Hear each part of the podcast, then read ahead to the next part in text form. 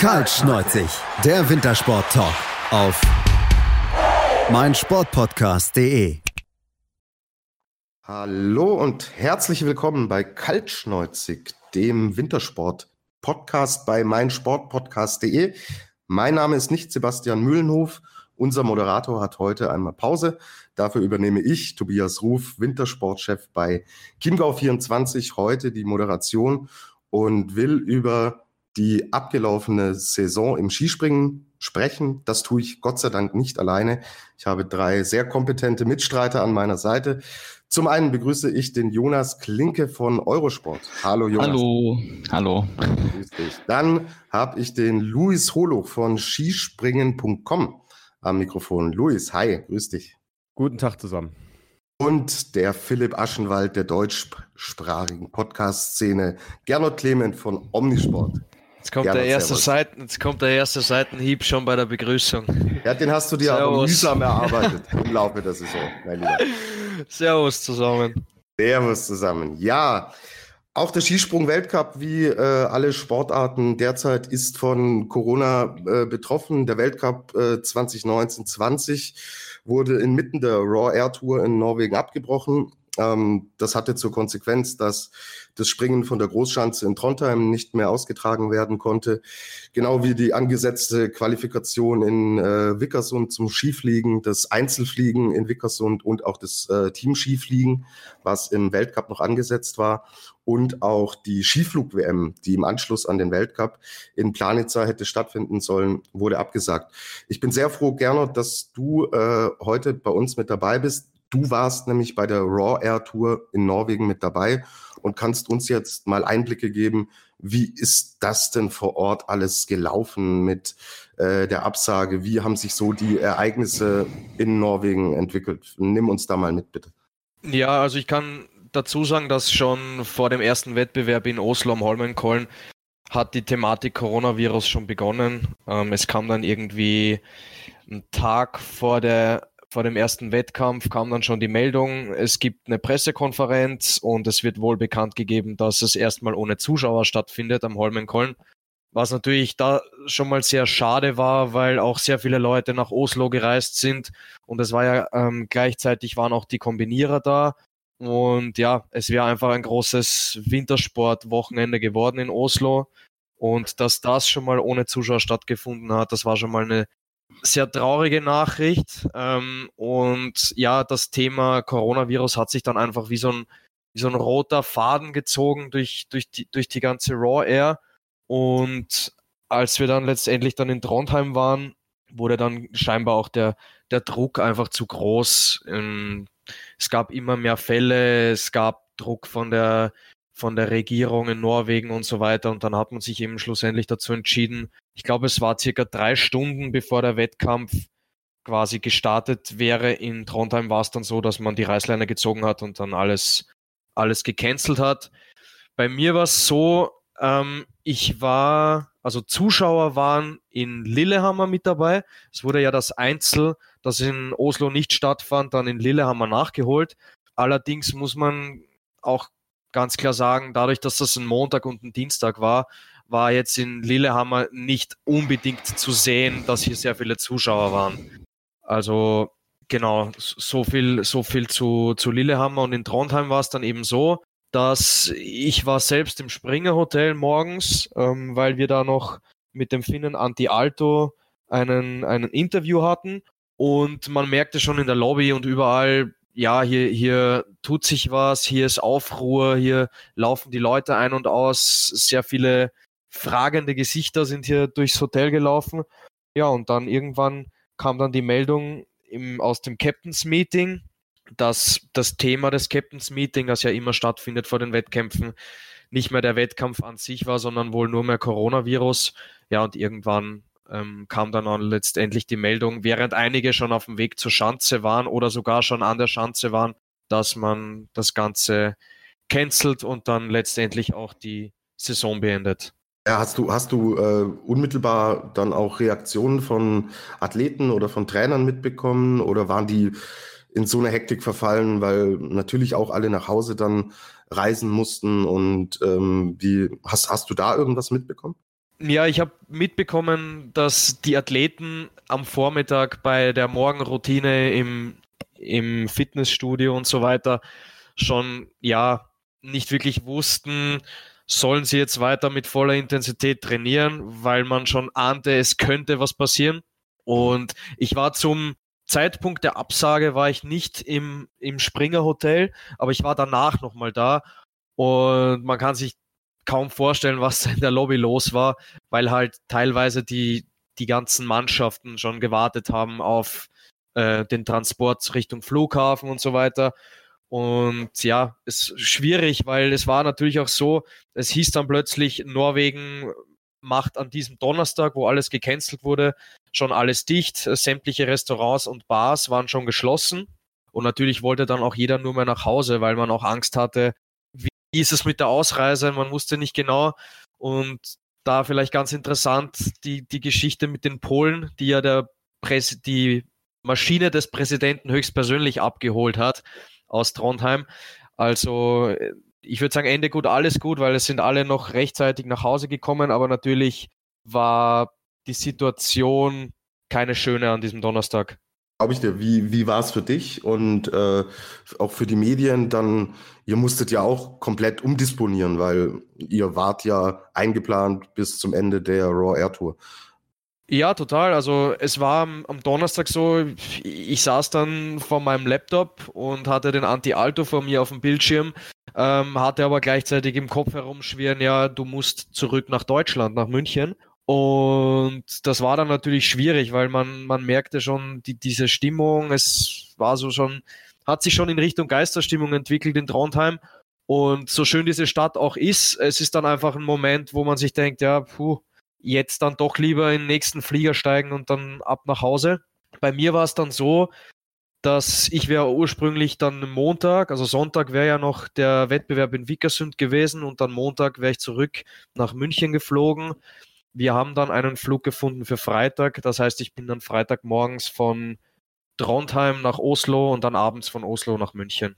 Und gut und heil angekommen. Ich denke, da hast du schon richtig gesagt, dass das erstmal für alle äh, im Fokus steht und das sind dann Sportler und Journalisten und Zuschauer auch irgendwie gleich und jeder versucht, glaube ich, äh, so eine unangenehme Situation. Ähm, vielleicht dazu, vielleicht dazu noch, weil du sagst, äh, Sportler und, und, und Journalisten und alle, ähm, bei den Polen war es ja auch so, dass Journalisten in dieser Maschine waren. Also da okay. sieht man einfach, dass in, in solchen Zeiten ja auch alle zusammenhalten und das ist dann schon ein schönes Zeichen. Ja, finde ich super. Also äh, und zeigt natürlich auch äh, den Stellenwert, den das Skispringen in, in Polen hat, weil so etwas ist natürlich auch nicht, nicht selbstverständlich. Aber sehr schöne Einblicke, äh, Gernot. Kommen wir vielleicht zu den sportlichen Konsequenzen, Luis. Ein, äh, verfrühtes, ein verfrühtes Saisonende hat natürlich unmittelbare Auswirkungen, äh, gerade was das Thema Gesamtwertungen äh, angeht. Äh, fass uns das bitte mal zusammen.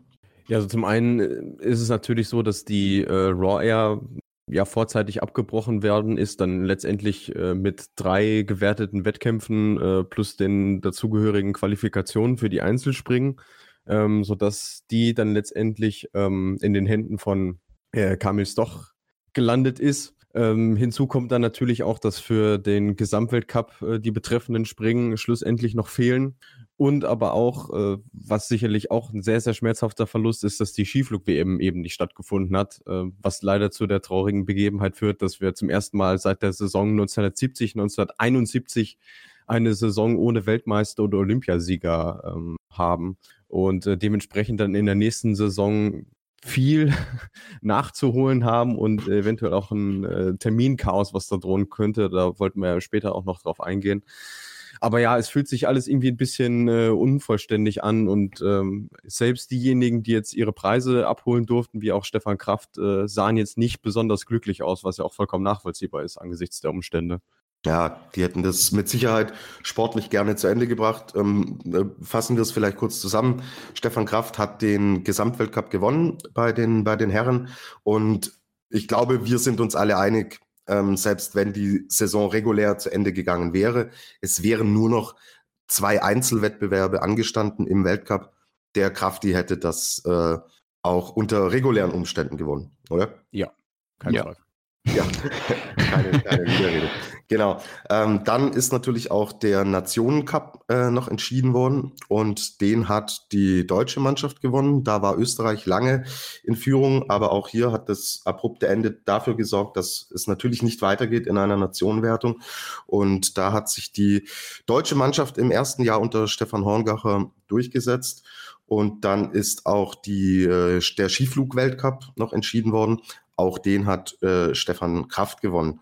Äh, Jonas, sind das für dich äh, alles in allem jeweils verdiente und würdige Sieger der jeweiligen Kugeln? Ich denke schon, ja. Also Stefan Kraft, ähm, wir haben, waren uns ja alle eben ziemlich einig. Ähm, klar, Geiger hatte, hatte die Chance noch bei der Raw Air aufzuholen, aber ich meine, in den Wettkämpfen, da konnte er die Schwäche von Kraft, die ungewohnte Schwäche gar nicht ausnutzen. Äh, deswegen glaube ich, ähm, ja, ist, ist glaube ich, Geiger jetzt auch gar nicht so oder ärgert sich nicht so wirklich, äh, dass, die, dass die Saison vorzeitig abgebrochen wurde, weil er gemerkt hat, dass er da nicht mehr rankommt. Äh, der Nationencup, da muss ich selbst sagen, es hat mich ein bisschen überrascht, dass Deutschland jetzt am Ende doch den Nationencup sogar äh, gewonnen hat. Ist natürlich ein toller Erfolg für Stefan Hongacher im ersten Jahr direkt. Und in der Öffentlichkeit ist es zumindest jetzt in Deutschland, habe ich so das Gefühl, jetzt wird, es, wird der Nationencup, äh, Nationencup im Wintersport oft nicht so wertgeschätzt, aber in, innerhalb der, innerhalb bei den Springern selbst und den Teams ist, hat das schon einen hohen Stellenwert und deshalb ist das ein äh, sehr großer Erfolg für die deutsche Mannschaft. Und 153 Punkte ist jetzt auch relativ knapp im Nationencup. Ähm, ist natürlich sehr schön, dass das am Ende dann so geklappt hat. Ist mir tatsächlich auch aufgefallen. Schön, dass du sagst, Jonas. Äh, ich wohne hier in Rosenheim, das heißt, ich empfange auch äh, ORF und äh, äh, schalte da immer so ein bisschen hin und her, schaue mir Übertragungen mal in der ARD an, mal im ZDF, mal bei Eurosport, mal bei, bei ORF. Und im österreichischen Fernsehen, also bei ORF, wurde dieser Nationencup wirklich auf einem ganz anderen Level äh, thematisiert, als es in Deutschland der Fall war. Ähm, Gernot, weiß ich nicht, ob das, ob das so äh, ein Ding ist, was man immer macht in Österreich oder weil man halt in diesem Jahr vorne war. Du meinst, ähm, dass der Stellenwert höher ja, ist ja, als in Deutschland? Total. Ja. Ja, ich glaube, ja, ich glaube, das kommt eher vom Ski Alpin. Also mhm. man hat das äh, im, im Ski Alpin war das immer eine Prestigesache, dass man sagt, wir haben die beste Mannschaft. Ähm, und ich glaube, so hat man das Ganze ein bisschen auch zum, zum Skisprungsport gebracht. Also Meiner Meinung nach kommt das vom Ski Alpin. Ja, also ich äh, selbst bin ja auch Gastgeber eines Ski Alpin Podcasts und da hat es tatsächlich äh, einen sehr, sehr großen Stellenwert. Und ist mir jetzt im Skispringen in diesem Jahr zum ersten Mal so ein bisschen es, genauer aufgefallen. Es ist natürlich so, wenn du vergleichst mit Ski Alpin, wenn man ganz kurz einen Exkurs machen, wenn man zurückdenkt an vor 15 Jahren oder was, wo Österreich diese dominante Zeit hatte, mhm. da war es natürlich immer so, okay, mit wie vielen Punkten Vorsprung gewinnt Österreich jetzt den Nationencup. Als es dann zum ersten Mal nicht so war, dann war natürlich äh, die große Nachricht, ja, Wahnsinn im Ski, äh, Wahnsinn im Ski Alpin, Österreich gewinnt nicht den Nationencup. Also ich, ich bin mir ziemlich sicher, dass es da von da vom, vom Ski Alpin herkommt. Aber ich würde jetzt nicht sagen, dass der Nationencup im Skisprungsport jetzt wirklich so eine große Rolle spielt. Okay, okay. Dann ist schön, dass wir das geklärt haben. Jetzt hat natürlich so ein, so ein Saisonende dann auch Auswirkungen auf jeden einzelnen Athleten selber. Und Jonas, du hast für uns, ihr habt bei Eurosport jetzt auch nach der Saison mit Karl Geiger sprechen können. Und der hat mal ein bisschen Einblicke äh, gegeben, wie er das alles wahrgenommen hat und was er jetzt momentan eigentlich tut und wie ihn diese äh, Situation auch betrifft. Ja, genau. Wir haben äh, mit Karl Geiger sprechen können und ähm, er hat, also zuerst, ich glaube, wie viele andere auch, äh, hat es während der Raw Air eben diesen Coronavirus oder die Auswirkungen dessen äh, ziemlich äh, unterschätzt und ähm, er hat auch selbst gesagt, dass er einer derjenigen war, der gesagt hat, dass er es übertrieben findet, die Events ohne Zuschauer stattfinden zu lassen. Ähm, jetzt im Nachhinein äh, ist das natürlich, äh, sieht man das alles sicherlich ein bisschen anders, aber ja, zum Abbruch selbst, ähm, also zwar, ja, mein Gern war ja selbst da, aber auch Geiger hat es äh, bestätigt, äh, dass sie eben am Tag, dass sie sich eigentlich auf den Wettkampf vorbereitet haben und dann kam eben die Meldung, äh, dass die norwegische Regierung äh, überlegt, äh, generell Sportveranstaltungen abzusagen und ähm, Dann hieß es zuerst nur Wickusund wird abgesagt. Dann haben sie sich erstmal auf Trondheim vorbereitet und kurz nachdem die Vorbereitung dann losgegangen war, dann wurde das Springen dann komplett abgesagt und dann eben auch schnell die Absage der, der Skiflug-WM in Planica. Und er sagt dann auch, ähm, dass sie am Ende dann eigentlich nur noch geguckt haben, dass sie aus Norwegen rauskommen, weil eben auch unklar war, wie lange noch geflogen werden kann und so weiter. Also das hat auch ihn äh, ziemlich, ziemlich getroffen und äh, dann in dem nochmal bitterer war dann, als er dann nach Hause kam, wollte er dann quasi zwei Wochen früher den früheren Saisonabschluss äh, dann quasi nutzen, um sich schon ein bisschen auf die äh, quasi fortzutrainieren, sage ich mal, im Hinblick auf die Sommervorbereitung für die nächste Saison. Und da stand er dann vor verschlossener Turnhalle und konnte dann quasi nicht sein Training in der Halle absolvieren und muss das jetzt eben zu Hause machen. Also ja, auch jetzt hier in Deutschland sind eben Berichte, Berichte nicht nur Geiger, auch viele andere Sportler berichten ja, dass sie eben nicht wirklich trainieren können. Und äh, ja, das hat Geiger dann am eigenen Leib äh, spüren müssen. Mhm. Ja, Mai, die Wintersportler hat es ja im Endeffekt noch relativ äh, glimpflich ähm, erwischt, weil die Saison ja ohnehin eigentlich fast zu Ende war. Ich denke, da ähm, sprichst du für sehr, sehr viele Sportler, die gerade äh, dahingehend ganz, ganz andere Sorgen haben. Aber wir konzentrieren uns natürlich auch auf äh, Skispringen und Sorgen äh, ist das richtige Stichwort, Luis, wenn wir über Stefan Laie sprechen, weil für den ist das Saisonende denkbar bitter gelaufen.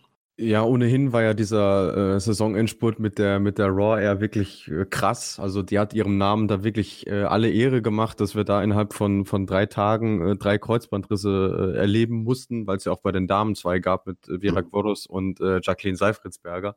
Ähm, ja, für, für Laie tut's einem natürlich unfassbar leid, weil er ja auch nach einem schwierigen Saisonstart sich wirklich in die Saison äh, hineingefuchst hat und dann ja diesen tollen Heimsieg in, in Willingen feiern durfte. Auch ein Wochenende, was ja nun wahrlich nicht einfach war für alle Beteiligten. Und die Saison dann so zu beenden, ist natürlich echt bitter, vor allem wenn man bedenkt, dass jetzt im nächsten Jahr eine Heim-WM ansteht. Ähm, er sagt zwar, dass das das Ziel ist, aber ja, es, man muss dann auch sagen oder fragen, inwieweit das realistisch ist. Äh, man muss natürlich abwarten, wie dann der Heilungsverlauf ist. Er hat auf jeden Fall schon mal Glück gehabt, dass er zeitig operiert worden ist und jetzt auch schon wieder nach Hause konnte und dann bald mit der Reha beginnen kann. Aber natürlich ist es jetzt für ihn absolut ein Wettlauf gegen die Zeit, wenn er das Ziel erreichen möchte. Genau. Ähm, also er hat sich das, das äh, Kreuzband gerissen und er hat auch äh, Einrisse in, äh, im Meniskus äh, davon getragen.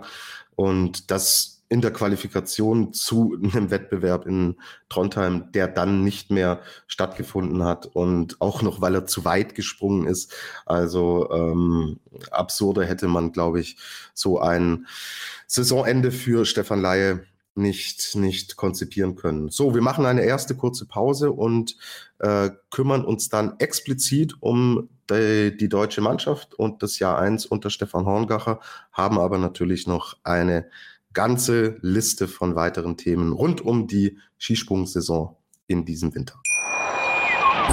Schatz, ich bin neu verliebt. Was? Da drüben. Das ist er. Aber das ist ein Auto. Ja, eben. Mit ihm habe ich alles richtig gemacht. Wunschauto einfach kaufen, verkaufen oder leasen. Bei Autoscout24. Alles richtig gemacht. Und weiter geht der Saisonrückblick zum Skispringen bei Kaltschneuzig, dem Wintersport-Podcast bei meinsportpodcast.de. Und wir kommen jetzt zum deutschen Team, das in dieser Saison erstmals mit dem Bundestrainer Stefan Horngacher in die Saison gegangen ist. Äh, nach äh, sehr, sehr vielen erfolgreichen Jahren hat Werner Schuster bekanntlich äh, zum Ende der letzten Saison äh, sein Amt zur Verfügung gestellt und äh, ist zurückgetreten. Und mit Stefan Horngacher ist ein neuer Bundestrainer ins Amt gekommen. Ähm, Luis, wie zufrieden kann man denn sein im Jahr 1 unter Stefan Horngacher? Wenn man sich das Endresultat anguckt, äh, dass man die Nationenwertung gewonnen hat und äh, mit Karl Geiger den zweitbesten Springer in der Saison gestellt hat, äh, denke ich mal, ähm, ist das auf jeden Fall was, was ich sehen lassen kann. Vor allem, wenn man ja bedenkt, dass es ja eine Saison war, die jetzt schlussendlich tatsächlich kein echtes Großereignis hatte. Ähm, es gab am Anfang so ein paar Schwierigkeiten, das hat man auch, auch gemerkt. Also die ersten äh, Ergebnisse und Weltcups liefen noch nicht so rund, aber äh, spätestens dann mit der Vierschanzentournee äh, kam die Mannschaft dann letztendlich auch in Schwung. Und ähm, dementsprechend äh, kann man auf jeden Fall erstmal sagen, dass äh, Horngacher es verstanden hat, ähm, die Mannschaft in dieser Saison in Schwung zu bringen. Also der Formaufbau, gerade auch in Richtung einer möglichen Skiflug-WM, die es ja hätte geben sollen, äh, hat dann schlussendlich gepasst. Unterm Strich auch die, ähm, die Einzelergebnisse und ähm, auch die Ergebnisse in den Teamspringen konnten sich ja dann nach dem Holperstart auch äh, durchaus sehen lassen. Ja. Äh, in Sakopan und Lahti hat man das Teamspringen jeweils gewonnen und in Oslo auf Platz zwei. Also das war schon grundweg äh, solide, was die, was die Mannschaft unter Horngacher äh, abgeliefert hat. Luis, eine Frage hätte ich zum DSV. Bitte. Und zwar, ähm, ich finde, dass irgendwie die, die Leistung von Konstantin Schmid also meiner Meinung nach so, so ein bisschen untergeht. Ich meine, er ist ja doch erst 20 Jahre. Wie, wie würdest du von ihm so die, die Saison bewerten? Ähm, also da gebe ich dir ja vollkommen recht. Ähm, für mich, um mal eine ganz krude Theorie aufzustellen, hat er für mich den Schritt gemacht, äh, den man äh, David Siegel vor seiner Verletzung zugetraut hat. Also er ist im Prinzip ideal für ihn in die Bresche gesprungen. Äh, sieben Top-Ten-Plätze, jetzt auch sein erster Podestplatz äh, in Rumänien, den er da eingefahren hat und äh, mit Ausnahme des Auftaktsprings in Wiesba auch immer im Teamspringen mit dabei gewesen. Also das zeigt ja auch, dass zumindest teamintern äh, eine große Wertschätzung für ihn äh, oder ihm entgegengebracht wird und äh, dementsprechend äh, sehe ich das genauso wie du. Also für mich kommt da fast ein bisschen äh, unter Wert weg bei der ganzen äh, Geigermania, so möchte ich sie mal nennen. Okay, ja, das, das bestärkt so ein bisschen meinen Eindruck, den ich habe, weil wenn man doch bedenkt, dass er als, als Küken in dem Team ja einen, einen Riesenschritt gemacht hat, ähm, finde ich, dass man das auf jeden Fall erwähnen muss. Vor allem, also das wird man ja auch äh, von ihm äh, oder hört man von ihm immer wieder, dass er selber sagt, ja, also er, so wirklich hundertprozentig zufrieden war eigentlich mit keinem seiner Auftritte. Ähm, dementsprechend äh, darf man noch sehr gespannt sein, was der Junge in Zukunft bringen wird, aber der ist wirklich wahnsinnig weit für sein Alter und man kann ihm eigentlich nur wünschen, dass er fit bleibt und nächste Saison genau da weitermacht, wo er jetzt aufgehört hat. Ich, ich glaube auch, dass wir eine richtige Faust von Konstantin Schmidt erst dann sehen werden, wenn er wirklich ganz vorne ist. Ja, das glaube ich auch.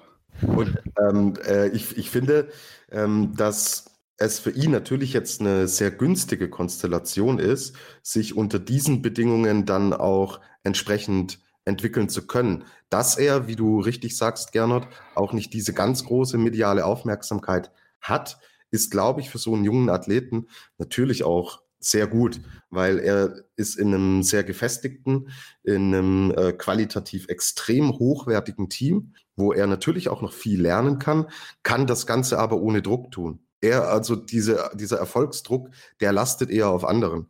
Und ich glaube, dass das in der Entwicklung von so einem jungen Athleten noch, noch eine große, große Rolle spielen kann. Ja, man muss ja auch dazu sagen, dass, dass Schmid jetzt in dem Winter auf jeden Fall hinter Geiger und, und Laie und mit die Nummer 3 ist im Team.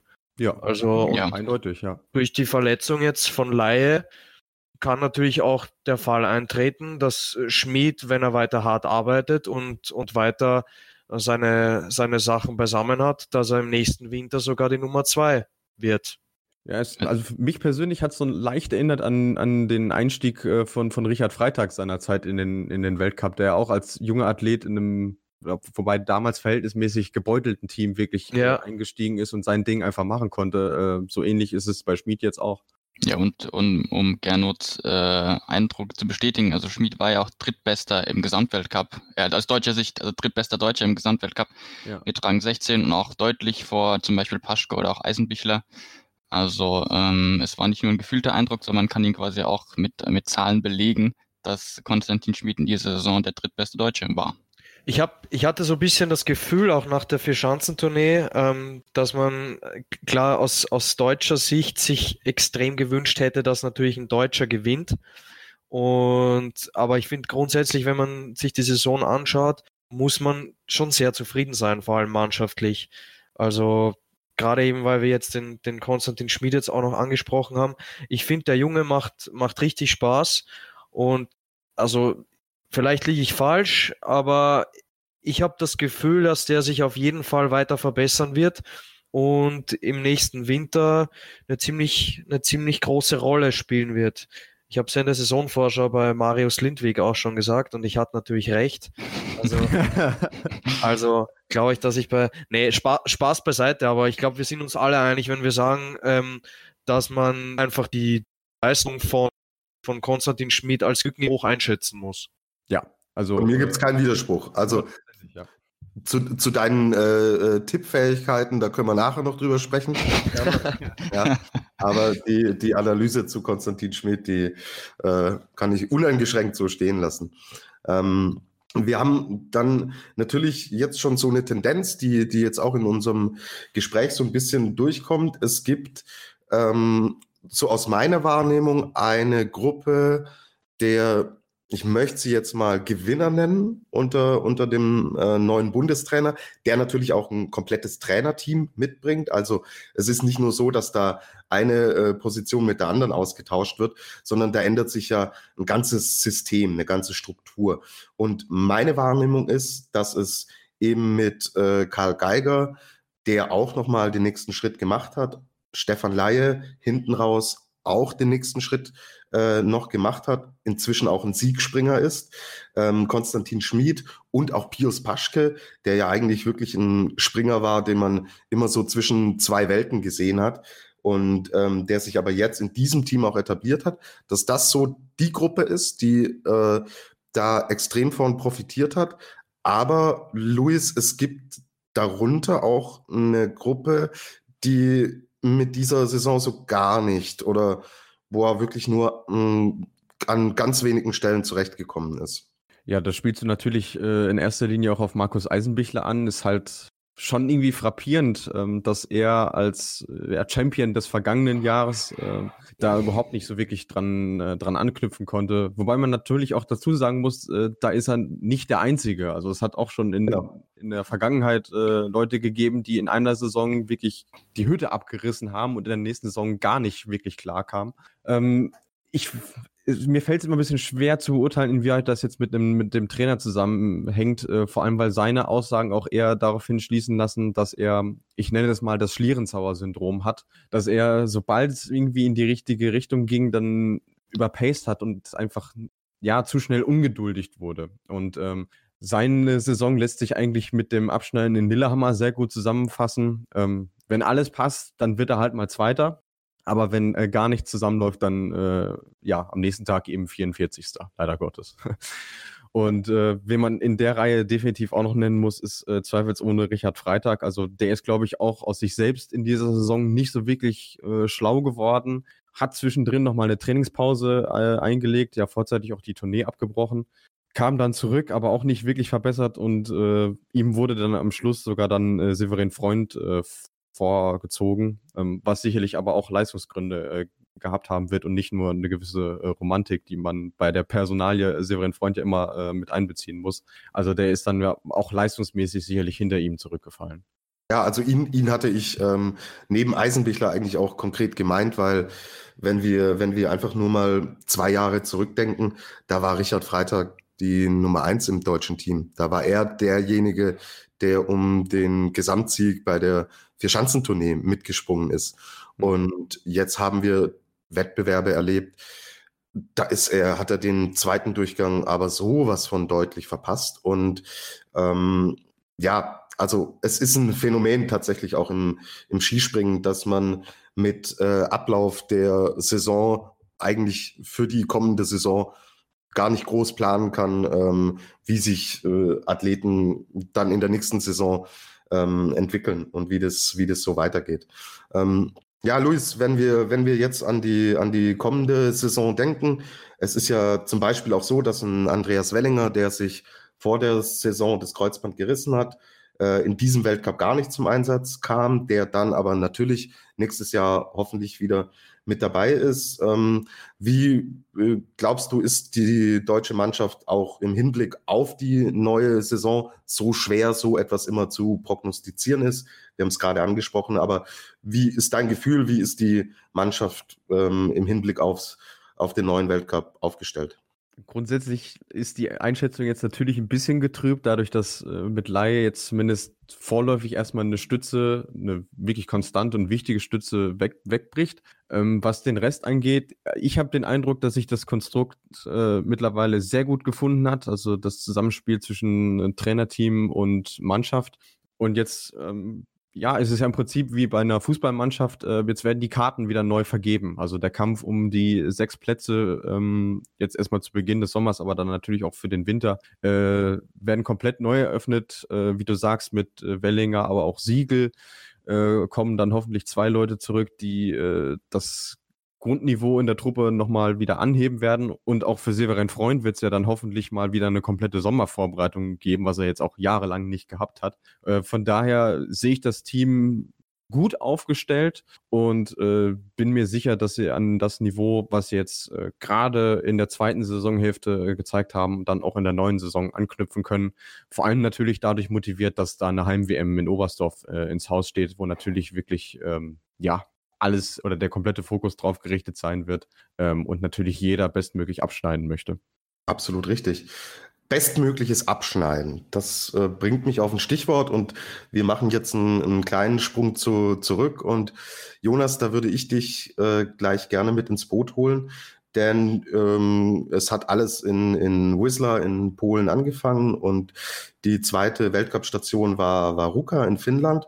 Und da haben wir in den ersten zwei Einzelwettbewerben einen Springer ganz oben gesehen. Da war ich ehrlich gesagt überrascht. Ja, Daniel André Tande aus Norwegen hat ähm, direkt in die Saison gestartet mit zwei Siegen, hat natürlich dann auch das gelbe Trikot übernommen. Ja, überrascht. Also ich meine, er ist, äh, er hat es ja schon bewiesen, er kam ja jetzt nicht äh, völlig aus dem Nichts, Daniel André Tande. Aber sicherlich, wenn man vor der Saison vielleicht auf das norwegische Team geschaut hätte, ähm, dann hätte man vielleicht eher Johann André Vorfang oder Robert Johansson äh, vorne gesehen. Aber ähm, ja, Daniel André Tande hat, ähm, ja, hat, hat die Vorbereitung anscheinend äh, sehr, sehr gut genutzt. Und wenn du natürlich dann direkt mit einem Sieg startest, das gibt natürlich enormes, enormes Selbstvertrauen. Und ähm, dann ja, ist es vielleicht auch, dann geht, fährt man vielleicht auch leichter oder mit viel mehr Selbstbewusstsein aus Wiesler, aus Wiesler raus, dann geht es nach Ruka in den Norden, wo die Bedingungen ja auch nicht immer einfach sind. Und wenn man dann weiß, dass man sich auf sein System äh, verlassen kann, dann geht es auch in Ruka bei schwierigen Bedingungen deutlich leichter. Und ja, es war ein Traumstart für Daniel Andretande, der, ich weiß nicht, ob wir jetzt darüber direkt schon reden wollen, aber aus Teamsicht äh, getrübt wurde, dass die von mir schon angesprochene Johansson und Vorfang wegen, An wegen den Anzügen äh, disqualifiziert wurden. Ja, ähm, also von mir aus können wir das, das Thema auch, auch äh, gleich gerne, gerne reinnehmen, weil es doch wirklich ähm, ja, auffällig war, dass gerade die Norweger damit äh, so große Probleme hatten. Ähm, Gernot, was, was steckt denn ähm, der, der, also wir alle, denke ich, äh, kennen die Hintergründe, aber ähm, was steckt denn hinter diesen ähm, Disqualifikationen wegen Anzügen? Also der Normalverbraucher wundert sich, ähm, warum kommt es immer wieder zu einer Disqualifikation, wenn doch jeder eigentlich klipp und klar weiß, so schaut das Reglement aus.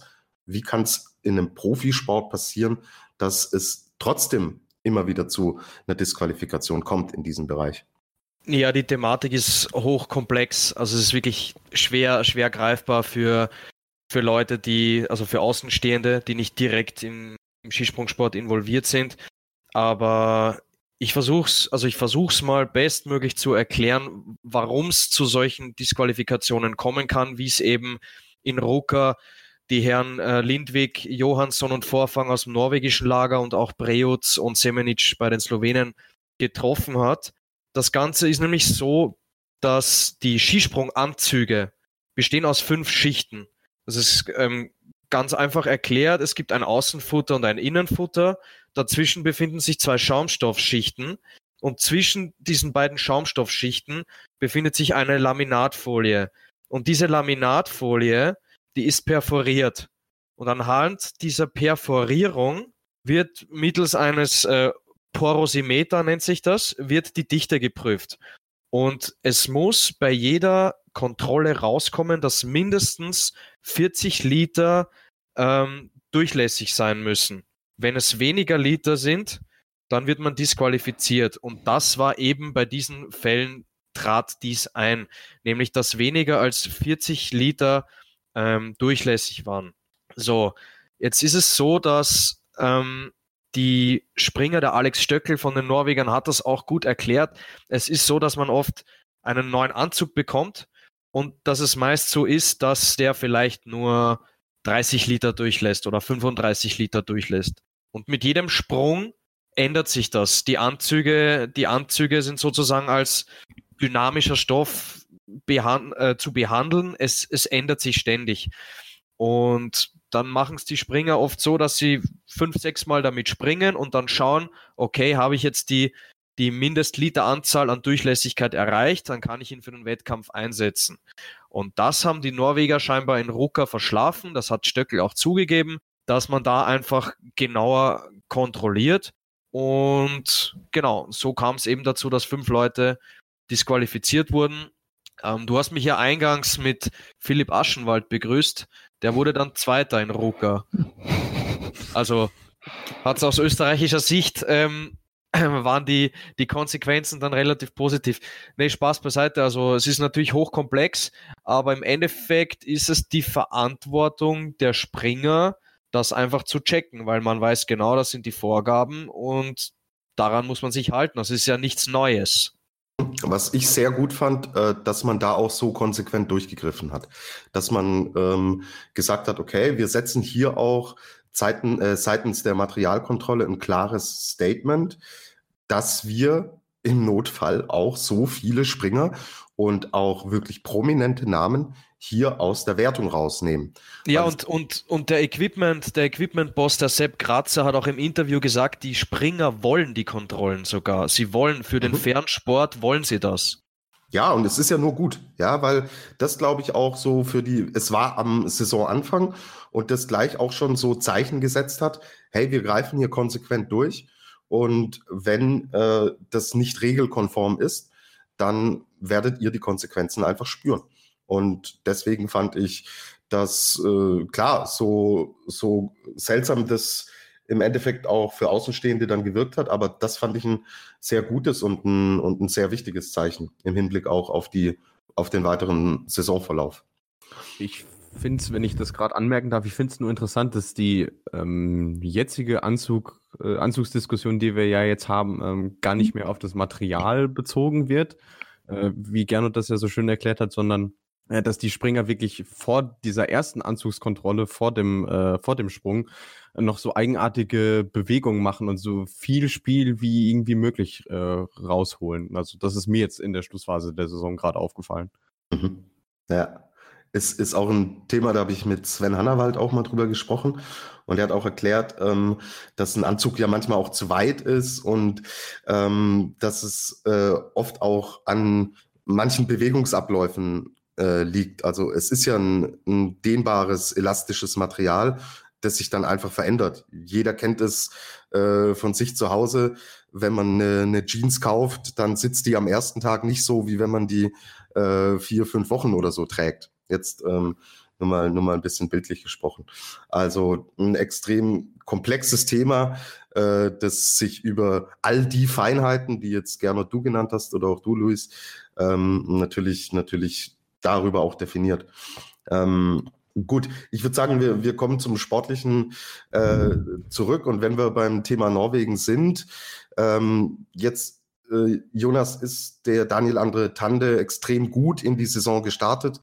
So schnell wie es kam, war es dann aber auch irgendwie vorbei und ist das eher so ein bisschen Sinnbild für die gesamte norwegische Saison. Eine Konstanz habe ich nicht erkennen können. Wie äh, hast du die Saison der norwegischen Mannschaft wahrgenommen? Ja, also da gebe ich dir recht. Also die Norweger ähm, haben letztendlich, grundlegend kann man schon sagen, haben sie grundsätzlich äh, solide, äh, solide Leistungen abgeliefert, waren oftmals, sage ich mal so, in den Top Ten vertreten, aber es hat eben der absolute Spitzenspringer oder die, die, die Top-Resultate haben oftmals gefehlt. Und bei Tande muss man aber natürlich dazu sagen, dass er nach seinem starken Start dann in Klingenthal ein, eine sehr unglückliche Verletzung, äh, eine, ja, eine sehr, sich sehr unglücklich verletzt hat. Und zwar ist ihm, wenn ich mich jetzt richtig erinnere, ich glaube, Luis hat es auch noch vielleicht besser im Kopf, äh, beim Aufwärmen irgendwie in Ski, ähm, irgendwie in die hinten rein, also in die, in die, in die Ferse hinten rein. Und ähm, was ihn dann ziemlich behindert hat. Also wenn ich mich recht erinnere, ist dann auch der Fuß geschwollen. Er hat es dann trotzdem probiert in Klingenthal, äh, ist dann auch gesprungen, aber man hat einfach gesehen, dass es ihn äh, stark beeinträchtigt hat. Und das war natürlich für ihn besonders bitter, weil er nach seinen starken Resultaten eigentlich man ihn direkt natürlich zum Tournee für Favoritenkreis äh, gezählt hat. Und dann so eine unglückliche Verletzung, wofür er eigentlich gar nicht viel kann, ähm, ja, dann, dann erstmal außer Gefecht gesetzt war zumindestens was äh, Spitzenleistung angeht. Und gegen Saisonende in Lahti ist er ja nochmal Dritter geworden. Also es zeigt ja eigentlich, dass dieses Grundniveau bei ihm durchaus da war. Aber da hat er sich von dieser unglücklichen Verletzung länger erholen müssen, als, als er vielleicht selbst auch gedacht hat. Und wenn natürlich dann so einer fehlt, ähm, dann hatten die Norweger bis auf Lindwig, der sehr gut performt hat, einfach Probleme, da diese Lücke zu füllen. Und ähm, somit war es eine ordentliche Saison, aber für die Ans wenn man es jetzt von außen äh, betrachtet, aber die Ansprüche der Norweger, die, die, konnten sie einfach selbst nicht erfüllen. Also sie hatten drei in den Top 10, im, äh, Top 12, Entschuldigung, im Gesamtweltcup, aber ähm, damit waren sie sogar zweitbeste Nation nach Polen, aber der Mann ganz vorne hat eben gefehlt. Ähm, Lindwig als siebter, Tande neunter, Anfang zwölfter. Ja, wie gesagt, äh, im Mittelfeld waren sie immer vertreten, aber eben zu selten ganz oben. Ja, und das ist dann so der äh, Anti-Schmied-Effekt, der entstanden ist. Letztlich war es dann äh, das Küken, wie Gernot äh, so schön sagt, im Team, das da irgendwie die Kohlen aus dem Feuer holen musste. Und er ist dann als Siebter auch bester Norweger geworden. Also ich denke, da kann man eher Namen wie äh, Vorfang oder Johansson in die Pflicht nehmen, die die Erwartungen einfach nicht, nicht erfüllt haben in dieser. Ja, und sie waren auch, ähm, wenn ich es noch ergänzen darf, also Vorfang nach Johansson haben sich dann äh, nach Saisonende, wie es ja äh, inzwischen fast jeder Sportler macht, eben in sozialen Netzwerken natürlich auch geäußert, ein kleines Saisonfazit ge gezogen. Und Vorfang hat eben auch geschrieben, dass die Saison für ihn eine Enttäuschung war, äh, dass er keine seiner Ziele erreicht hat. Ähm, dass er zwar, ja, er hat zwar gute Sprünge gezeigt, aber es waren eben dann oftmals auch nicht zwei gute Sprünge, sondern eben nur einer und damit kannst du halt heutzutage im Skispringen nichts mehr erreichen. Und auch äh, Johansson hat geschrieben, dass es eben nicht die Saison war, die er sich erhofft hatte und die, auf die er äh, hingearbeitet hat. Klar, bitter für die Norweger natürlich, dass die Skiflug-WM ausgefallen ist, wo sie eigentlich immer stark performen. Allein auch Tande, der ja ähm, als Titelverteidiger nach Planica gereist wäre. Äh, ob da aber wirklich eine Medaille drin gewesen wäre für die Norweger, das, ja, das steht in den Sternen. Ähm, da kann man natürlich jetzt viel spekulieren. Aber ich denke sicherlich im Team wäre da auf jeden Fall nochmal eine Medaille drin gewesen, was ein sehr versöhnlicher Saisonabschluss gewesen wäre. Neben dem Teamsieg in Oslo natürlich bei der Raw Air, was in dem Sinne sehr bitter war, da ja keine Zuschauer da waren. Und ähm, ja, der einzige Saisonsieg zu Hause, nur dann darf keiner zugucken. Das ist natürlich äh, sehr schade gewesen für die Norweger. Genau, wo wir wesentlich mehr Zuschauer hatten und wo die ganze Skisprungwelt drauf ge geblickt hat, ist natürlich die Vier-Schanzentournee und die wird gleich Thema sein. Wir machen eine ganz kurze Pause. Schatz, ich bin neu verliebt. Was? Da drüben. Das ist er. Aber das ist ein Auto. Ja, eben. Mit ihm habe ich alles richtig gemacht. Wunschauto einfach kaufen, verkaufen oder leasen. Bei Autoscout24. Alles richtig gemacht. Jetzt nähern wir uns dem Saisonhighlight bei Kaltschneuzig, dem Wintersport-Podcast bei meinsportpodcast.de im Rückblick zum Skispringen in dieser Saison. Und wir haben es angesprochen, die Skiflug-WM konnte nicht stattfinden, musste abgesagt werden. So hatten wir in dieser Saison wirklich dieses eine zentrale Highlight und das war die Vierschanzentournee. Wir haben kurz vor der äh, Vierschanzentournee findet in äh, äh, Engelberg jetzt schon fast schon traditionell immer die letzten Wettkämpfe statt. Die sind kurz vor Weihnachten. Dort äh, bringen sich die Athleten dann auch in Stellung für die, für die Tournee. Und da waren zwei Namen jeweils ganz oben auf dem Podest. Also zwei Springen haben wir gesehen in Engelberg. Zwei Namen, die wir unmittelbar mit der Vierschanzentournee verbinden. Kamil Stoch hat den ersten Wettbewerb gewonnen, der ja in der Vor-Vorsaison alle vier Springen gewonnen hat bei der Tournee. Und das äh, zweite Springen in Engelberg und damit das letzte Springen vor der Vierschanzentournee hat Ryoyo Kobayashi aus Japan gewonnen, der, wie wir natürlich wissen, in der Vorsaison den Grand Slam bei der Vierschanzentournee geholt hat. Ja, Jonas, und dann beginnt die Vierschanzentournee in Oberstdorf und Kobayashi steht wieder ganz oben. Hast du in diesem Moment auch gedacht, so, wow, er macht einfach da weiter, wo er letzte Saison aufgehört hat und auch er wird die Tournee wieder gewinnen? Ja, eigentlich schon. Also das war ja schon beeindruckend, dass er ja das, das fünf, den fünften Tagessieg in Folge äh, bei der Tournee ja geholt hat, wenn man die die vier Siege, den Grand Slam aus dem Vorjahr dazu nimmt, äh, was ja schon eine, eine großartige Leistung ist. Ähm, ja, also er war ja, ist ja als Gesamtweltcup-Führender zur Tournee gereist. Das heißt, es war ja schon klar, auch der Sieg in Engelberg natürlich, dass wieder mit ihm zu rechnen sein wird. Und dass er dann aber wirklich nahtlos daran anknüpft, ähm, war, war sehr beeindruckend. Und auch der Vorsprung von, von knapp zehn Punkten auf Karl Geiger, äh, ich meine, im Vorjahr war es ja relativ knapp mit Eisenbichler. Ähm, da war ja dann eigentlich früh Abseh und Zweikampf absehbar. Ähm, und jetzt aber direkt mit zehn Punkten Vorsprung äh, in die Tournee zu gehen, ist natürlich ein gutes Polster. Und auch sein Sprungstil, den hat er ja nicht wirklich verändert gehabt. Er ist ja mit demselben Sprungstil wieder ins Jahr gegangen, hat wieder perfekt funktioniert, zumindest in der Anfangszeit. Am Saisonende nicht mehr, aber wir kümmern uns ja erstmal um die Tournee und da hat er einfach noch sehr gut funktioniert in Oberstdorf. Und deswegen sah vieles nach einem weiteren Triumphzug äh, des Japaners aus.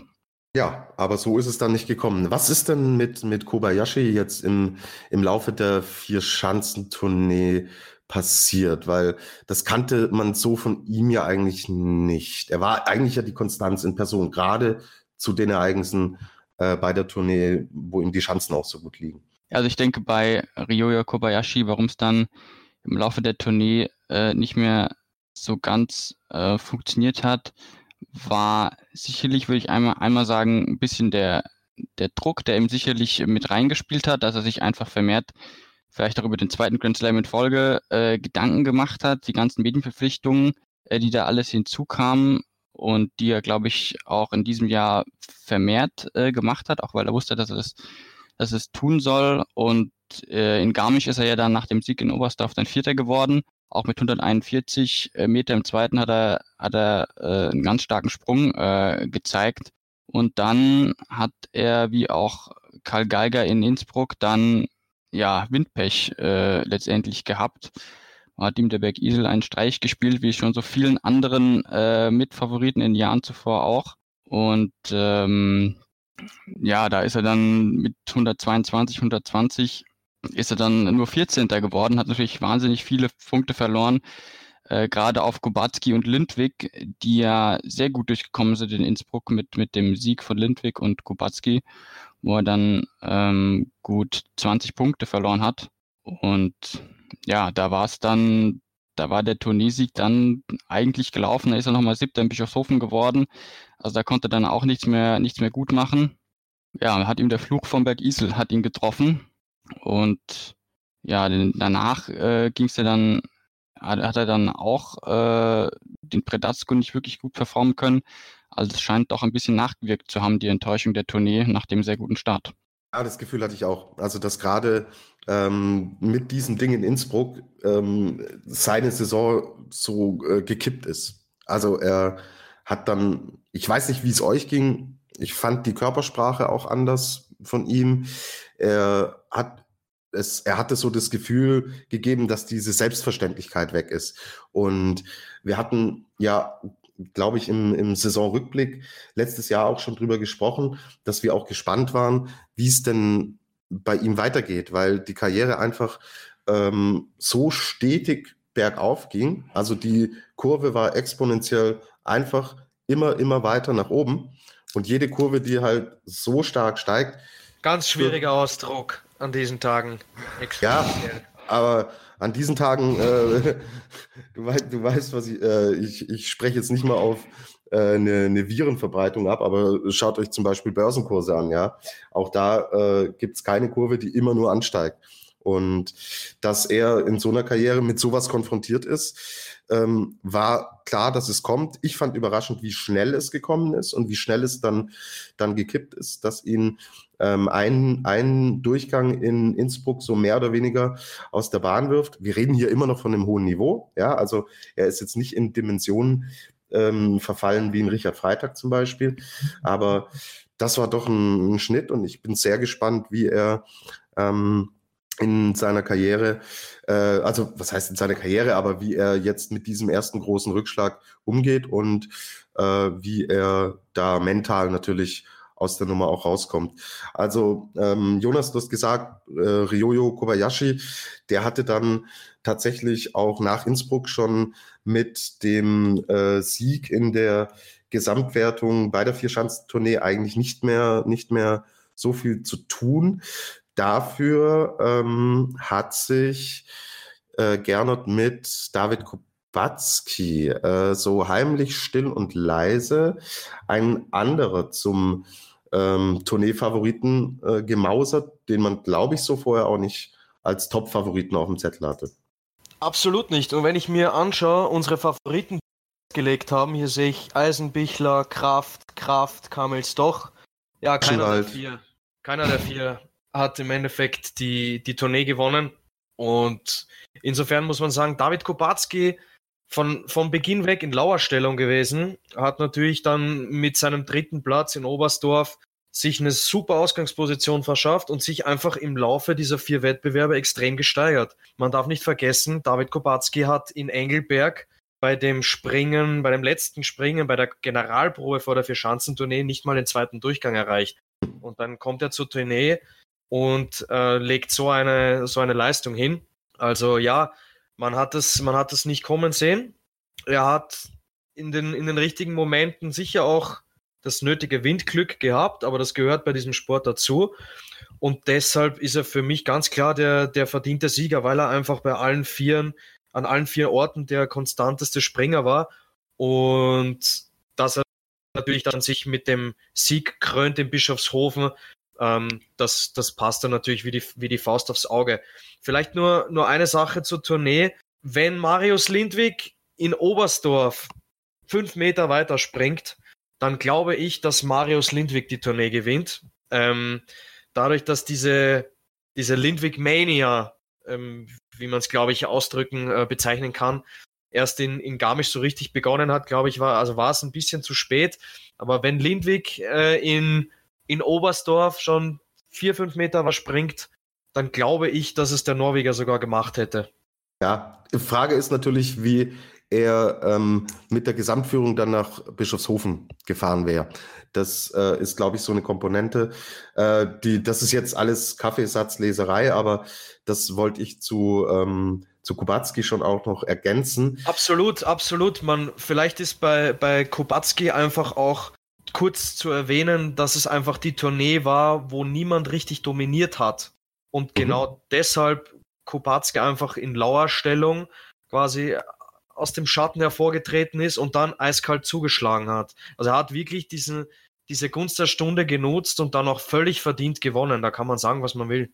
Ja, und ich fand es eben dann beeindruckend, dass du mit diesem Druck, ja, dass du plötzlich die Nummer eins bist in der Tourneewertung und völlig unerwartet eigentlich auf dieser Position stehst und dass du mit diesem Druck nach Bischofshofen fährst. Wir wissen alle, Bischofshofen ist eine ganz eigene Schanze, ähm, mit der er gut zurechtkommt, aber nichtsdestotrotz, du fährst hin, hast dieses äh, Führungstrikot und hast plötzlich was zu verlieren.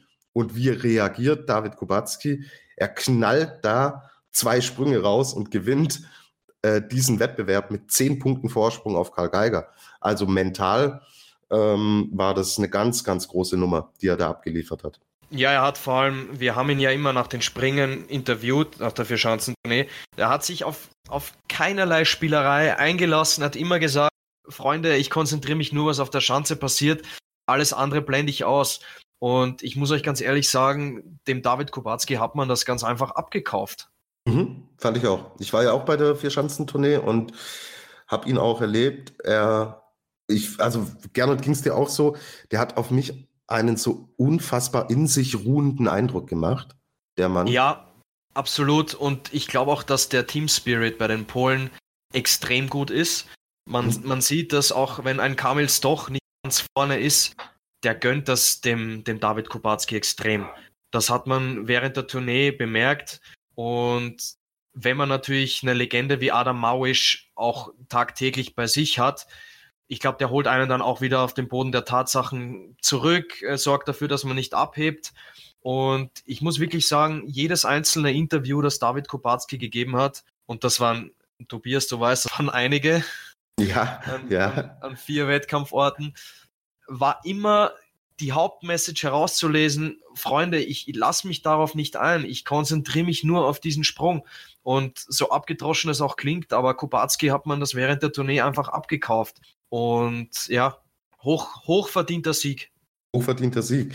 Ähm, wenn wir vielleicht äh, über die Polen können wir, können wir später gern noch, noch genauer sprechen, aber ja. wenn wir bei der, bei der Tournee sind, ähm, Luis, dann ähm, haben wir mit Karl Geiger einen Deutschen gehabt, der auch wirklich lange um diesen Tourneesieg mitgesprungen ist. Wie beurteilst du seine Leistung bei der Vierschanzentournee? Ein Event, mit dem er, er hatte mir selbst noch gesagt, mit dem hat er noch eine Rechnung offen. Ist die Rechnung beglichen? Ähm, nicht hundertprozentig, würde mhm. ich sagen. Ähm, allein, weil er ja auch äh, am Schicksalsberg Isel da äh, getroffen worden ist. Äh, ich glaube, da können wir uns alle noch sehr gut dran erinnern, wie frustriert er da nach dem ersten Durchgang war.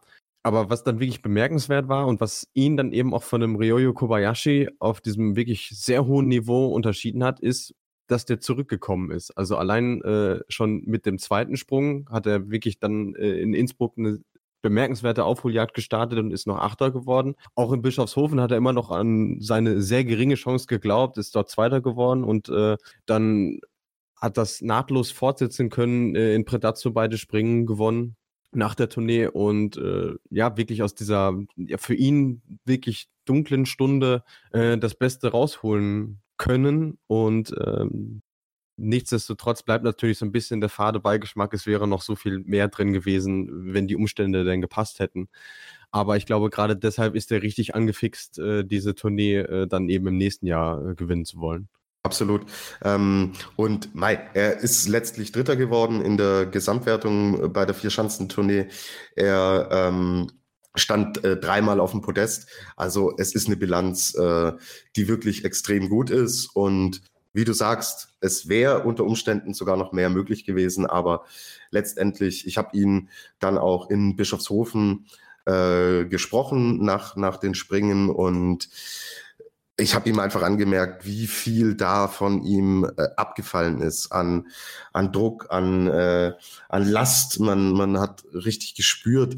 Ähm, ich ich kenne Karl Geiger schon seit ein paar Jahren und wir, wir äh, treffen uns wirklich im Sommer regelmäßig, verabreden wir uns zu, zu längeren Interviews und Gesprächen. Und ich war schon wirklich überrascht, als ich ihn während der Tournee gesehen habe, in welchem Tunnel er da war und ähm, wie fixiert und fokussiert er tatsächlich an diese Wettbewerbe rangegangen ist. Und nach Bischofshofen ist alles von ihm abgefallen. Und da haben wir dann auch in Ruhe reden können. Und da habe ich gemerkt, so, hey, Gott sei Dank, der alte Karl, Karl Geiger ist wieder zurück. Und er ähm, hat mir dann auch gesagt, so, was für immer in seinem Kopf bleiben wird, ist natürlich dieses Event in Oberstdorf. Das ist Aber ganz kurz, ganz kurz äh, zu Karl Geiger noch. Ich finde, der Luis hat das äh, total auf den Punkt getroffen. Es ist wirklich extrem, extrem stark gewesen von Karl Geiger, wie er nach dem ersten Durchgang in, in Innsbruck dann zurückgeschlagen hat. Weil erinnern wir uns zurück an Bischofshofen. Ich meine, er hat Kubacki schon nochmal unter Druck gesetzt. Ja, ja. ja, ja. Und ja, da, das zeigt natürlich auch, wie stark Karl Geiger mittlerweile auch mental ist. Unbedingt, unbedingt. Und ähm, deswegen, also er hat dann auch so danach gesagt, äh, dieses Event in Oberstdorf, das hat ihm so einen Push gegeben, weil das ist seine Heimat, das ist seine Heimschanze. Da unten stehen 25.000, äh, Gernot, du war, warst auch dabei, und machen einen riesen Alarm.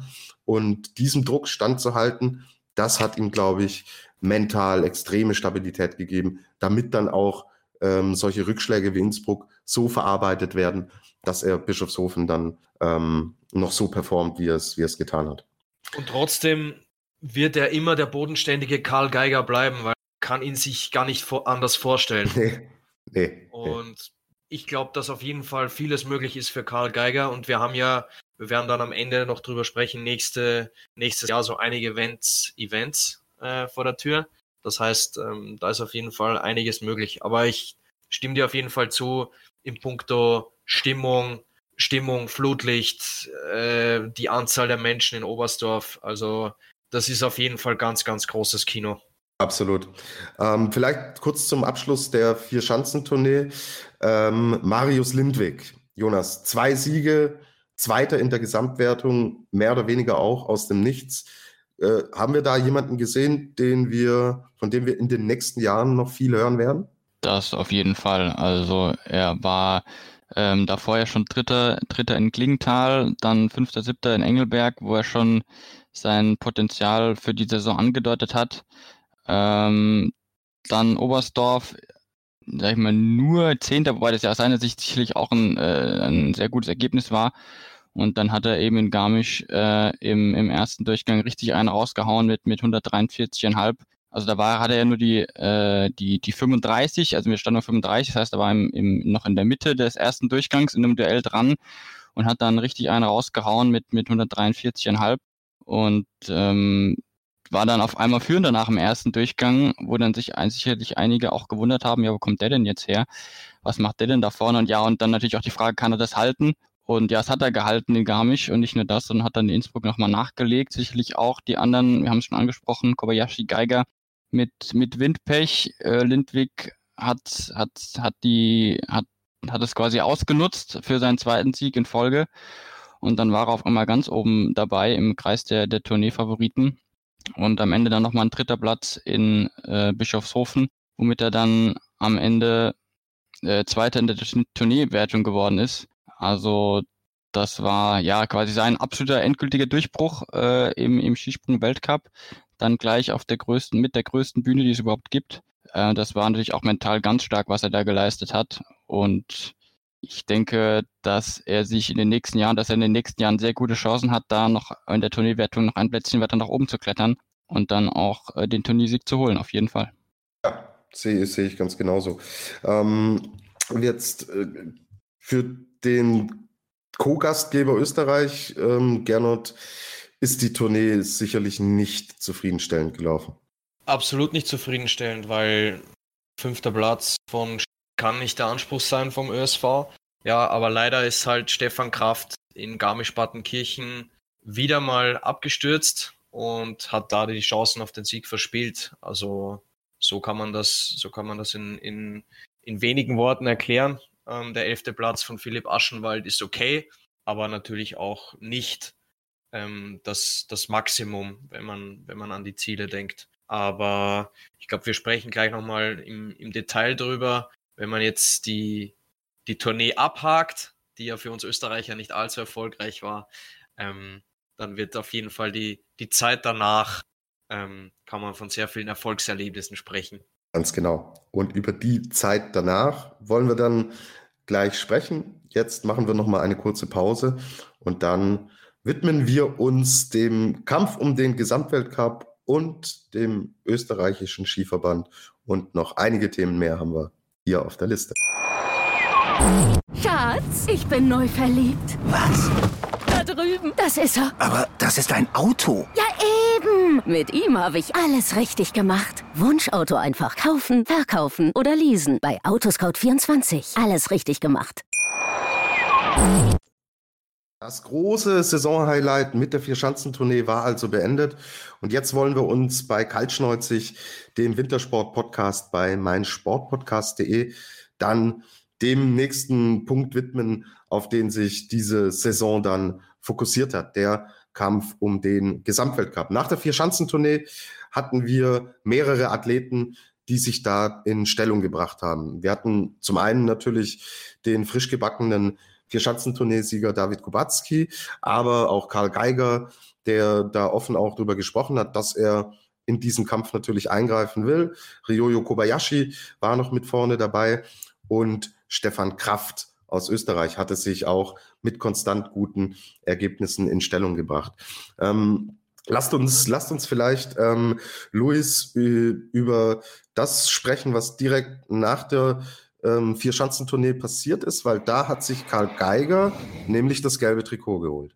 Ja, also da begann ja im Prinzip äh, das Duell, auf äh, das es am Ende schlussendlich hinauslief, eben äh, jenem zwischen Geiger und Kraft. Hm, hat in Predazzo, wo er auf der Normalschanze gesprungen wurde, nicht wie ursprünglich vorhergesehen auf der Großschanze, äh, dann wirklich seine ja, Absprungfähigkeiten äh, ideal ausspielen können und äh, einen Doppelsieg äh, feiern können, was auch nicht so vielen Springern in dieser Saison gelungen ist.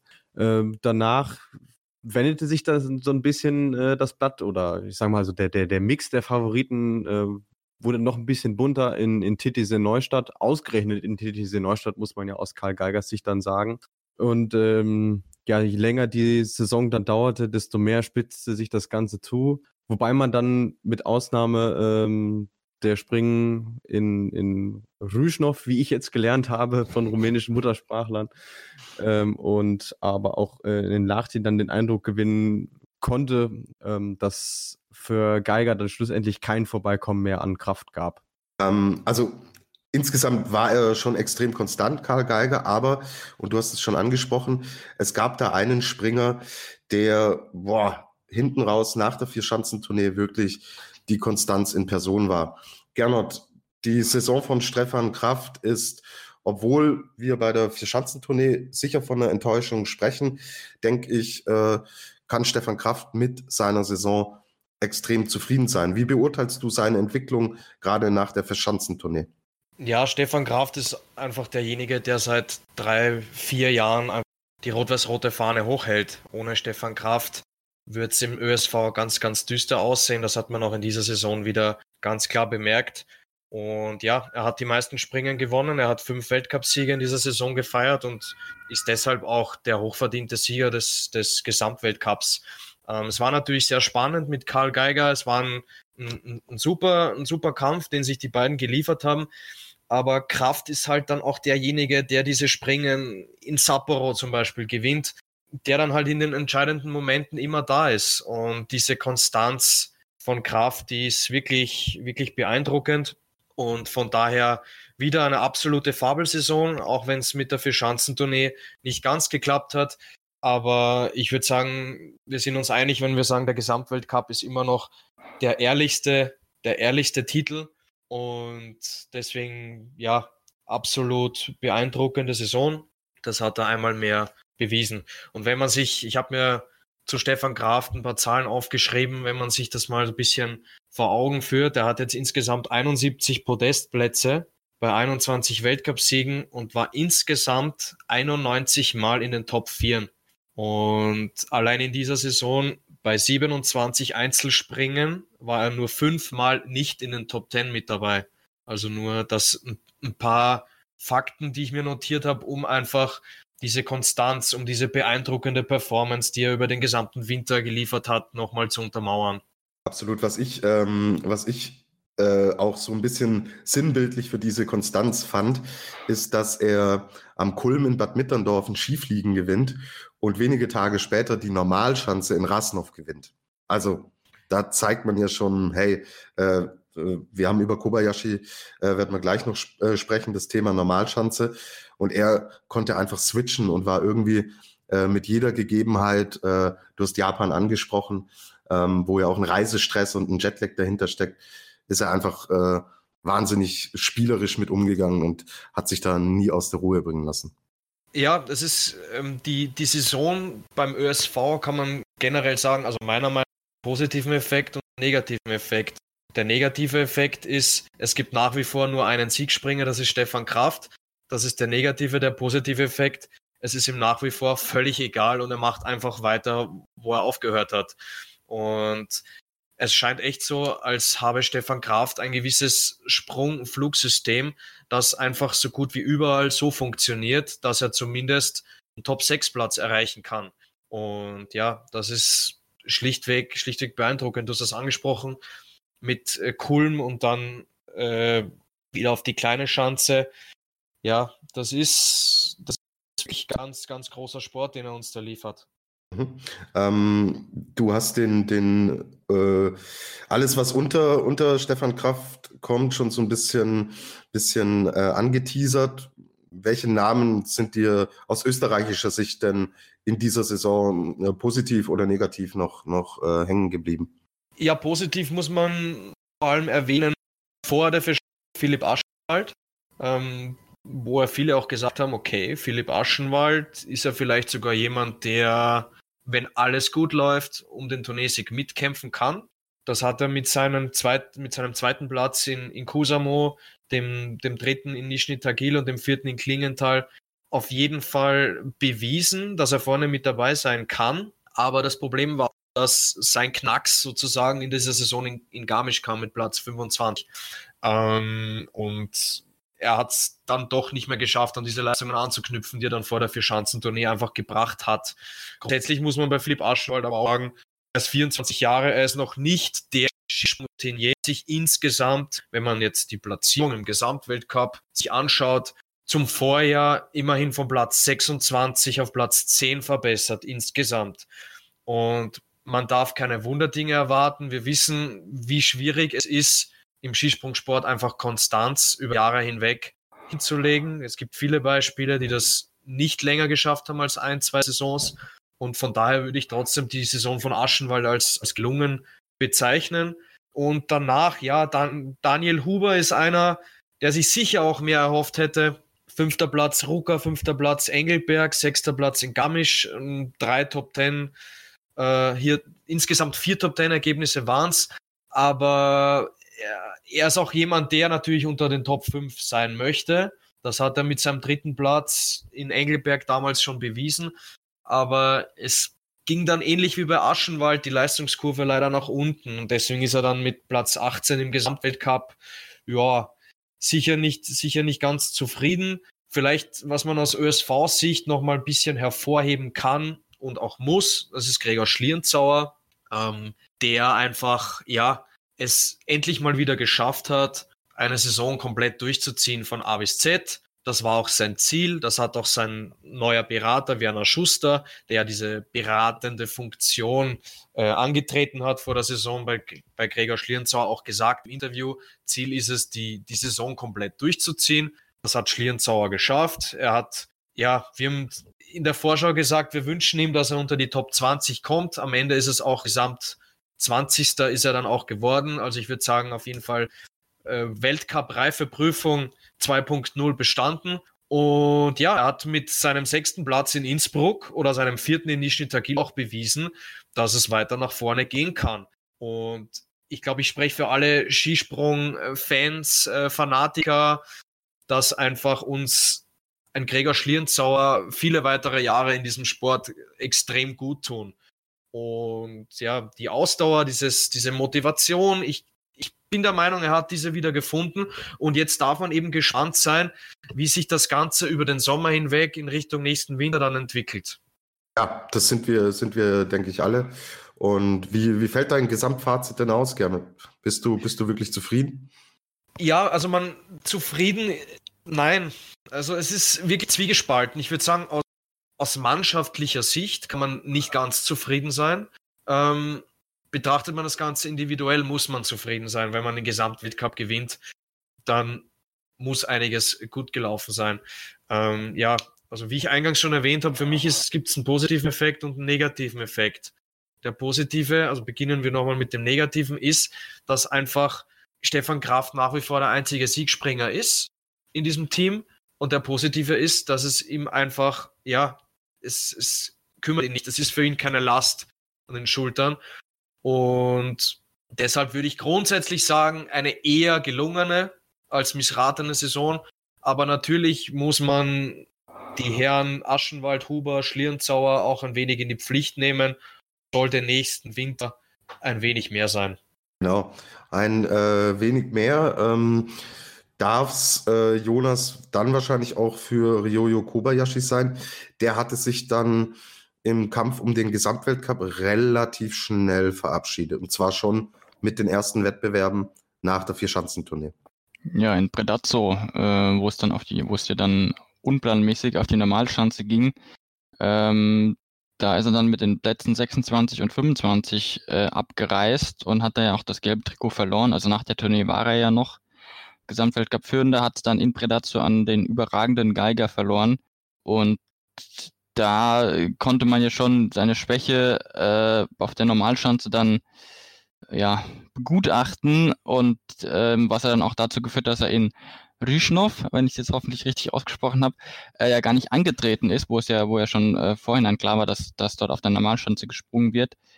Und ja, das, das hat ihm, ich weiß nicht, ob sie, also ich weiß glaube ich, zu viel gesagt, dass ihm die Normalschanze den Gesamtweltcup äh, gekostet hat, ähm, weil er dann auch danach dann nicht mehr in dieses Duell Geiger gegen Kraft wirklich eingreifen konnte. Ähm, er ist dann nochmal in Bad Wittendorf beim Skifliegen aus Podest geflogen, aber ansonsten war er dann eher so fünf Plätze fünf bis sechs unterwegs. Also die, ganz vorne war er nicht mehr dabei. Ähm, aber klar, natürlich, wenn du natürlich bei vier Wettkämpfen dann nicht, nicht performen kannst, äh, entweder ganz weit hinten landest oder gar nicht startest. Ähm, ja, wobei ich glaube, also dadurch, dass er in Rüschnow gar nicht gestartet ist, das zeigt er mir auch, dass er selbst, glaube ich, nicht mehr wirklich dran geglaubt hat, ähm, da dieses Duell zwischen Kraft und Geiger nochmal aufmischen zu können. Und Ansonsten hat der TTC 5 gewonnen, äh, die, die Wertung nach dem Vorbild in Willingen, wo er nochmal schön äh, Preisgeld eingestrichen hat.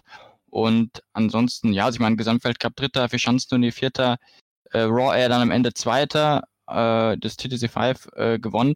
Also es war ja eigentlich eine, wenn man sich die Zahlen anschaut, eine, eine, sehr, eine gute Saison, vielleicht sogar eine sehr gute Saison von Kobayashi. In der öffentlichen Wahrnehmung war es natürlich schon eine Enttäuschung, weil er einfach letztes Jahr überragend war, aber man muss es halt einfach in Relation setzen. Letztes Jahr war überragend. Das war eigentlich im Vorhinein klar, dass das sehr schwierig ist, da überhaupt ranzukommen. Und dann ist irgendwie jeder zweite, dritte Platz dann gefühlt schon Enttäuschung. Ähm, wenn man das in Relation setzt, dann war es einfach eine gute Saison von ihm. Ähm, und ja, ich denke, dass er da auch zufrieden dann äh, abgereist ist. Ähm, aber was auch klar war, was wir im Rahmen der Tournee dann teilweise schon angesprochen hatten, dass ihm dann spätestens nach Innsbruck so ein bisschen die Selbstverständlichkeit gefehlt hat. Also sein Sprungstil, seinen aggressiven Stil hat er eigentlich nicht verändert gehabt. Und bis Innsbruck hat das alles sehr gut funktioniert. Und dann eben nicht mehr.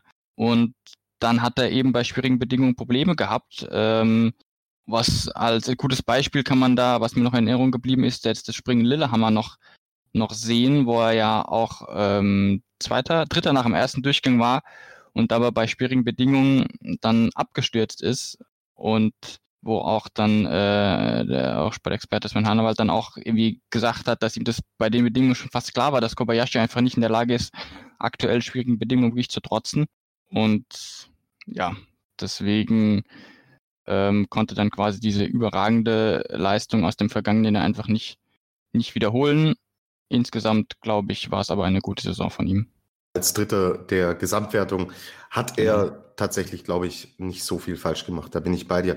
Wenn wir jetzt auf die zwei Plätze hinter den Top 3, also Stefan Kraft, Karl Geiger, Ryoyo Kobayashi blicken, stehen da zwei Polen mit David Kubacki und Kamil Stoch. Ähm, Gernot, wie beurteilst du die Saison des polnischen Teams? Ja, absolut erfolgreich. Das äh, muss, man, muss man ganz, wenn man bedenkt, dass man mit David Kubacki einen Turniersieger hervor und Kamils doch auch wieder gezeigt hat, dass er noch König Kamil zu Recht so genannt. Ähm, da muss man auf jeden Fall zufrieden sein. Ähm, es ist vielleicht ein bisschen schade, dass hinter Kubacki uns doch eigentlich nur mehr Piotr Schiwa derjenige ist, der noch konstant äh, in den Top 15 vertreten war während des Winters und danach, ja, danach die, die meisten äh, fallen ab. Ich denke da zum Beispiel an einen Maciej Kot, der, wie wir alle wissen, ja auch schon mal ein Springen gewonnen hat und dann in diesem Winter auch wieder, auch wieder es nicht schafft, sich äh, ja konstant in den Top 30 zu etablieren mit Platz 18 in Ruka sein bestes Saisonergebnis hatte. Also es ist eine Saison, die, wenn man das jetzt zum Beispiel als Vergleich nimmt, den DSV, man hat zwei Springer mit Kubacki und Stoch, die immer für einen Sieg gut waren. Kubacki natürlich vor allem erst nach der Tournee, aber dann insgesamt mit drei Siegen dann, dann trotzdem immer für, für einen Sieg gut war. Aber vergleicht man das, das Gesamt, das Gesamtergebnis des Teams, jetzt verglichen mit dem DSV, dann sieht man schon, dass den Polen einiges fehlt. Und von daher sehe ich es hierbei ähnlich, ähnlich wie bei den Österreichern, dass man nicht ganz zufrieden sein kann mit dem gesamtmannschaftlichen Ergebnis, aber natürlich mit den, mit den Einzelleistungen von Kubacki mit dem Turniersieg und natürlich mit Kamel Stoch, der zum fünften Mal auf seiner Heimschanze in Zakopane gewonnen hat, muss man, muss man zufrieden sein. Vielleicht ganz kurz zu Kamil Stoch, das sollte auf jeden Fall unerwähnt bleiben im Skisprungsport. Er hat 36 Weltcups das bedeutet, er hat in der ewigen Reise Jens Weißflog überholt und ist nun auf Platz 4 um, zusammen mit Janne Ahonen der ewigen Rangliste und es fehlen ihm auch nur noch drei Siege auf Adam Mawisch. Also das, glaube ich, ist genug auch einfach weiterzumachen. Ich habe es eben auch gerade kurz erwähnt, genauso wie Gregor Schlierenzauer ist Kamel Stoch ein absolutes Aushängeschild, dass dem Skisport einfach noch ordentlich viele, viele weitere Jahre erhalten bleibt und dass er jetzt seinen äh, technischen Direktor Adam Mauisch da nächste Saison einholen kann mit drei Siegen. Ich glaube, das ist Motivation genug für, für König Kamel, da einfach so weit zu machen. Ja, und ich äh, drücke ihm alle Daumen, dass er das schafft, weil äh, der Kollege Adam Mauisch hat mir in Bischofshofen die letzten Wiener Würstel vor der Nase weggegessen. und das ist natürlich etwas, äh, was äh, mir äh, schwer in Erinnerung bleibt und ich drücke jetzt äh, König Kamil alle Daumen. Das kann nicht unbestraft bleiben, lieber Kollege Adam Mauisch. Vielleicht das nochmal kurz unter, zu unterstreichen beim polnischen Team, wie wichtig es ist, eine Legende wie Adam Mauisch einfach äh, tagtäglich um sich herum zu haben. Die Tipps, die Tipps, die er den Jungs geben kann, ähm, wie er ihnen zureden kann, wenn es schwierige Momente gibt und so weiter. Also ich bin mir ziemlich sicher, dass einfach diese Position, diese, diese äh, Rolle, die Adam Mauisch innehat, eine, eine sehr, sehr wichtige ist beim polnischen Verband. Man muss bedenken, man hat ja auch mit, mit Horngacher auch einen Trainer verloren, der sehr erfolgreich war. Klar hieß es, dass, dass Doleschall sich mehr oder weniger ins gemachte äh, Nest setzt, aber man muss trotzdem dann auch erstmal ausführen. Absolut, absolut. Das ist keine Selbstverständlichkeit und äh, ich denke, Sie haben da die, die Brücke gut geschlagen, aber es wartet. Du hast es ja sehr schön ausgeführt und äh, zusammengefasst. Da gerade im Unterbau jetzt auch noch sehr, sehr viel Arbeit auf das polnische Team. Ähm, die Polen sind in der Nationenwertung äh, Vierter geworden und äh, ja, ihnen dicht auf den Fersen, Luis. Und die Tendenz bei der Raw Air Tour war auch so, dass die vielleicht sogar noch vorbeiziehen könnten, waren die Slowenen die doch auch inzwischen in einer Breite daherkommen, die für die Zukunft einiges verspricht. Oder wie siehst du es? Ja, das definitiv. Also ähm, es macht immer schon mal Mut für den Nationaltrainer, wenn er einen Pool aus vielen verschiedenen Springern hat, ähm, die er einsetzen kann und wenn er sich teilweise sogar schwer tut, äh, da Entscheidungen zu treffen. Also wenn man es mal zusammennimmt, haben wir jetzt zehn verschiedene Slowenen in den Punkten, äh, wie du schon sagtest, Platz vier im Nationencup. Ähm, das ist was, was äh, völlig ähm, in Ordnung ist und äh, dementsprechend hat man auch gerade innerhalb des Landes gemerkt, okay, ähm, jetzt äh, im Jahr zwei mit äh, Goras Bertonzell als Trainer ähm, hat das auch alles zueinander gefunden. Der stand unheimlich in der Kritik nach dem ersten Jahr, was wirklich nicht gut lief, ähm, allein weil die großen Spitzen nach oben fehlten. Ähm, das hat sich mittlerweile komplett geändert. Und die sind sicherlich ein bisschen traurig darüber, dass ihnen so ein bisschen ähm, die Krönung äh, verwehrt blieb, weil man auch da gemerkt hat, dass die Formkurve ähm, im Verlauf der Saison im Hinblick auf deren großes Ziel, äh, selbstverständlich die Skiflug-WM im eigenen Land, äh, definitiv gepasst hat. Ähm, und ähm, dass das nicht stattfinden konnte, ist natürlich äh, nicht nur für den Ausrichter, dem jetzt äh, ein mittlerer sechsstelliger Betrag fehlt, ärgerlich, sondern natürlich auch für die, äh, für die Helden ähm, rund um Peter Preotz, ähm, bei dem man sagen muss, der hat sich mittlerweile wieder konstant äh, auf Weltklasse-Niveau ähm, eingependelt, äh, hat ja auch dann in Lillehammer zum Abschluss noch äh, einen Saisonsieg feiern können. Äh, Timmy Seitz, äh, Angela Nischek ähm, haben drei beziehungsweise zwei Podestplätze, sogar mehr oder gleich viele wie Preoz geholt. Äh, dementsprechend ähm, sind die mit der Saison, soweit sie dann ging, äh, erstmal zufrieden gewesen. Absolut. Und ja, wie du sagst, extrem schade. Ich hatte mich auch sehr gefreut auf das Skifliegen dann in, in Planitzer auf die WM. Und da wäre, glaube ich, mannschaftlich für die Slowenen auch viel, viel möglich gewesen. Gut, die Herren.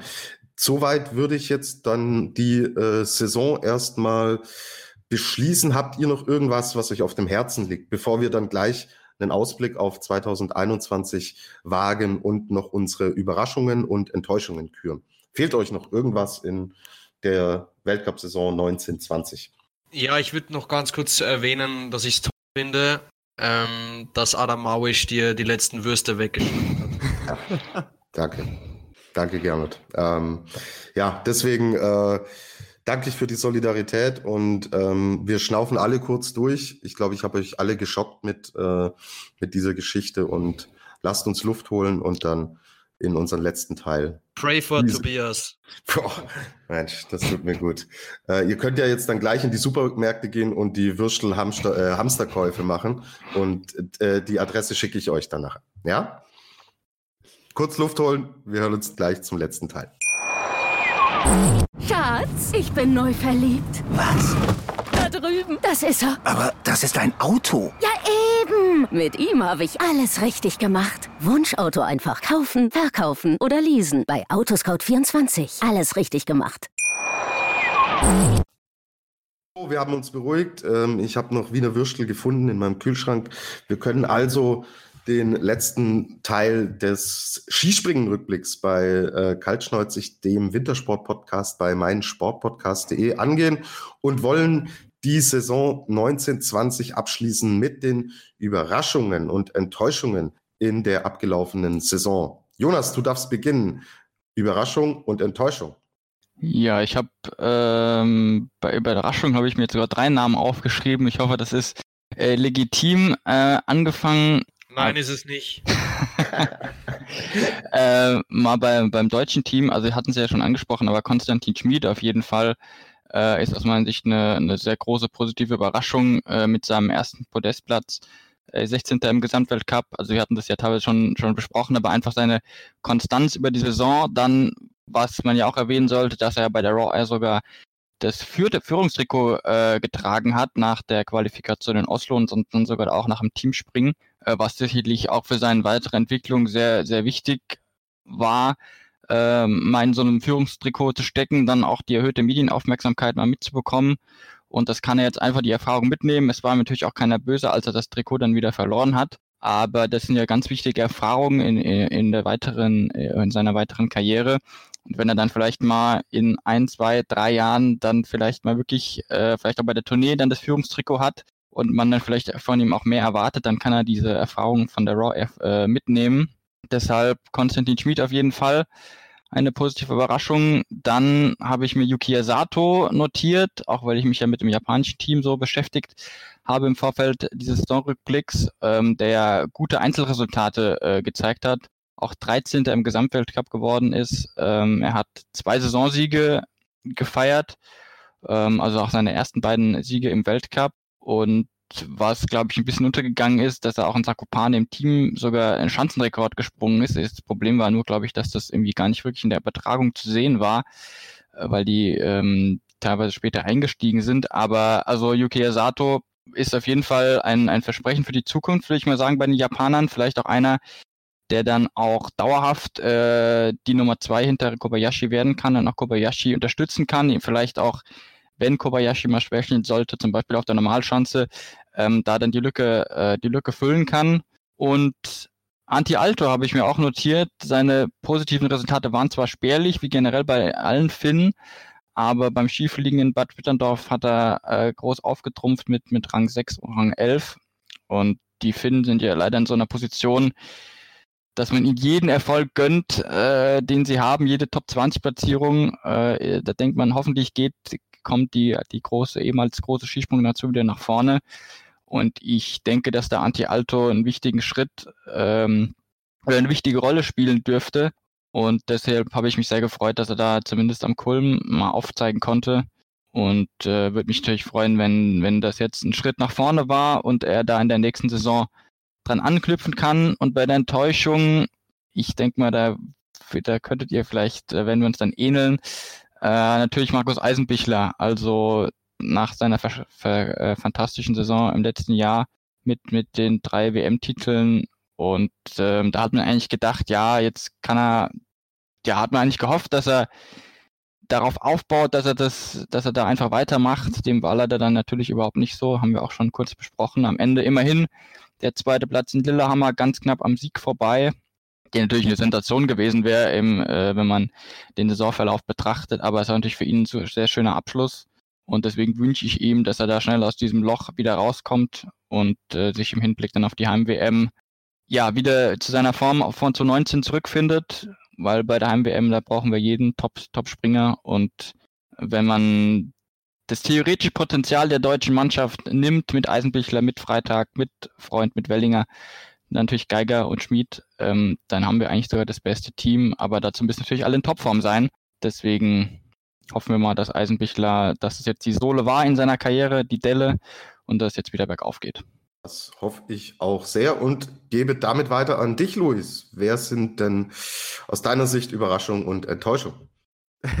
Dann äh, nehme ich den rollenden Ball mal auf und äh, sage, hoffentlich äh, haben wir bei Richard Freitag jetzt die endgültige Delle gesehen, weil ähm, ich sag mal, ja, viel äh, tiefer als das ähm, konnte man ja kaum mehr sinken. Also ich glaube, da, da spreche ich auch vielen äh, Beobachtern und Fans äh, aus der Seele, dass es wirklich auch nicht ganz nachvollziehbar äh, ist, wie so eine Saison äh, dann tatsächlich äh, zustande kam. Ähm, und ja, man, man kann auch ihm wirklich nur wünschen, äh, dass es jetzt bergauf geht, dass er sich äh, mit, mit dem Team äh, quasi wieder neu neu besinnt und äh, von der Stärke der anderen äh, profitieren und äh, sich daran hochziehen kann.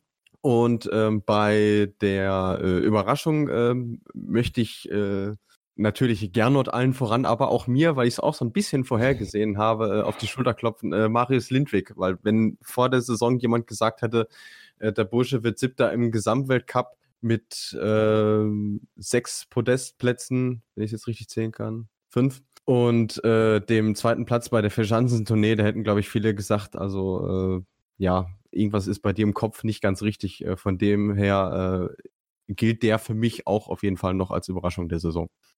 Gehe ich, gehe ich konform mit. Und Schulterklopfen auf Gernot ist ein gutes Stichwort.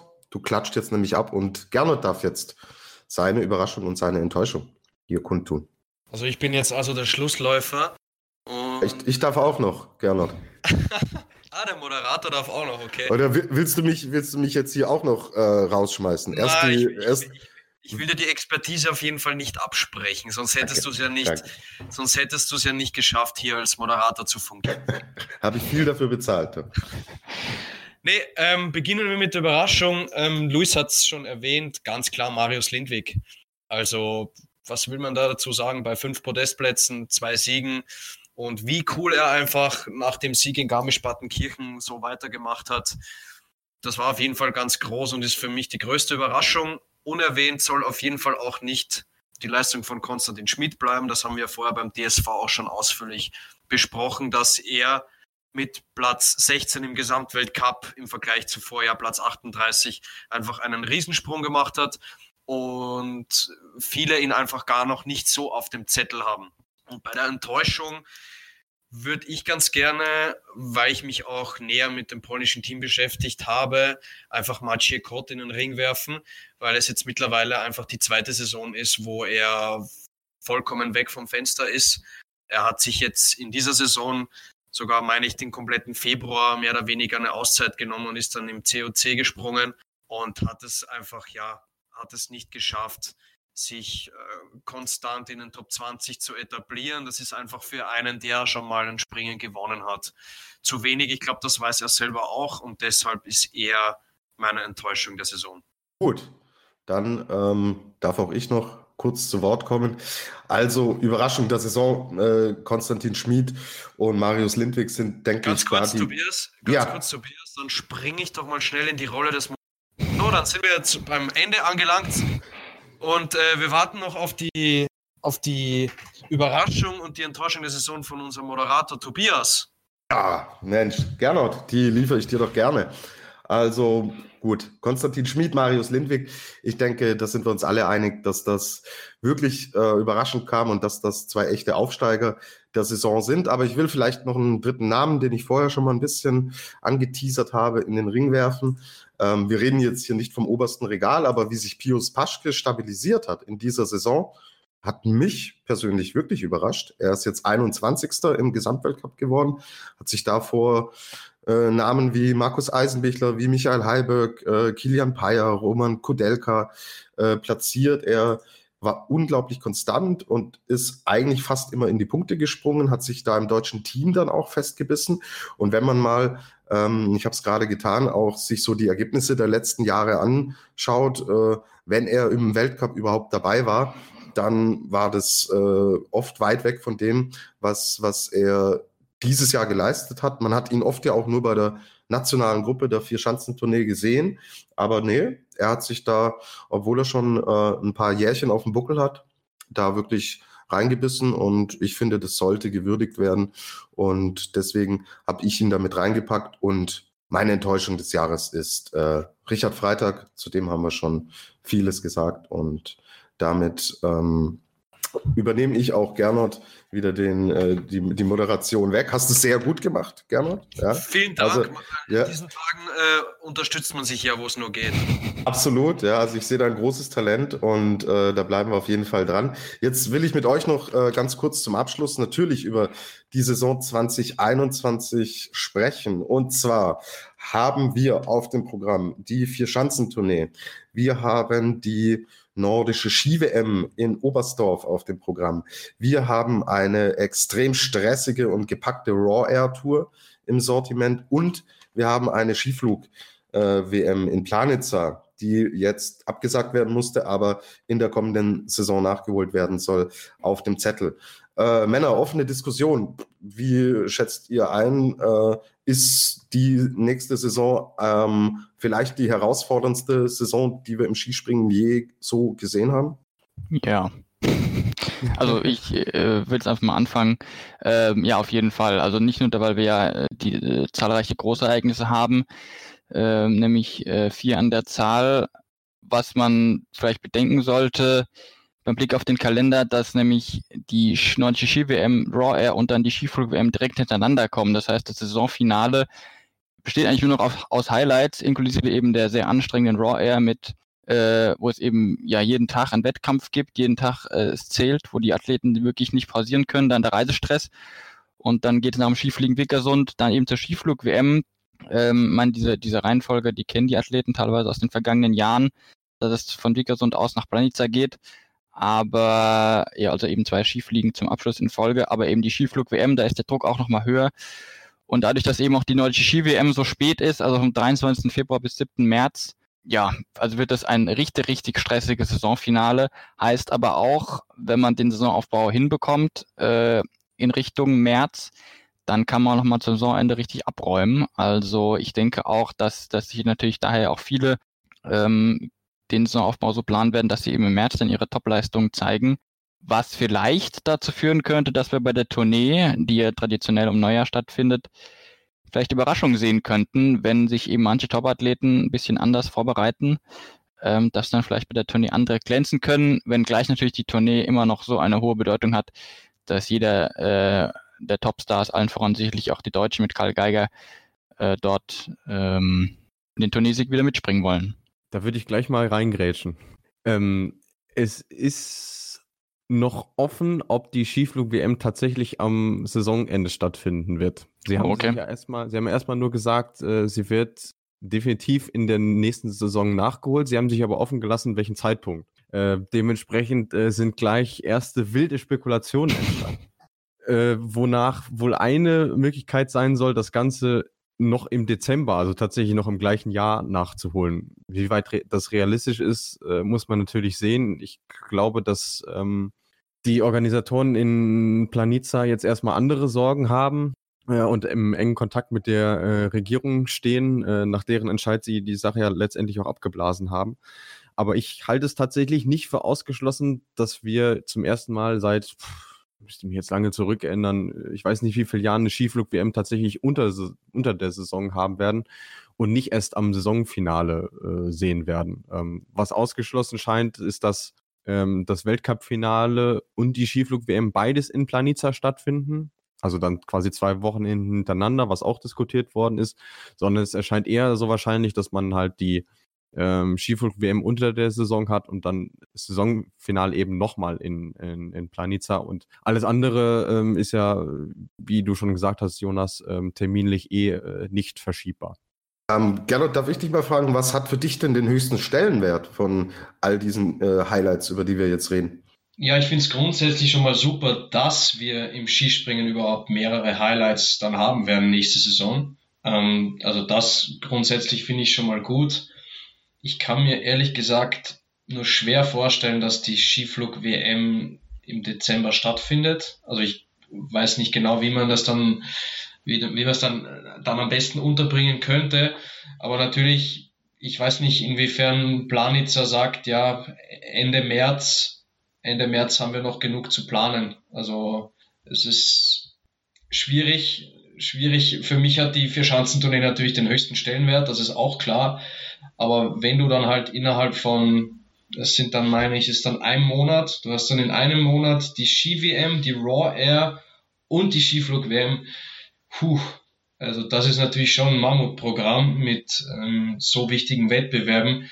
Und gerade für die Raw Air, die ja auch ein Wettbewerb ist, der noch am Wachsen ist und noch populärer werden will, kommt das natürlich nicht gerade, nicht gerade gelegen, auch wenn das Preisgeld äh, also auch wenn man sehr, sehr viel Preisgeld erhält.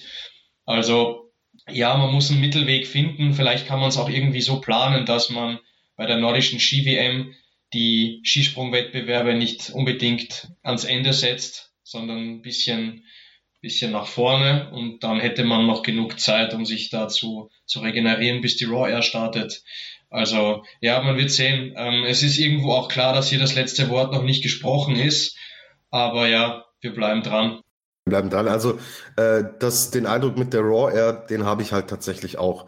Weil wenn du jetzt nicht gerade um einen Gesamtweltcup kämpfst und tatsächlich auch auf große Ereignisse hinarbeitest, dir dieses Pensum da anzutun, weiß ich nicht. Also bin ich skeptisch, ob äh, da nicht der ein oder andere sagt, Nein. so, ich schenke ich schenk mir das. Weißt, ja, wisst ihr, wie ich meine?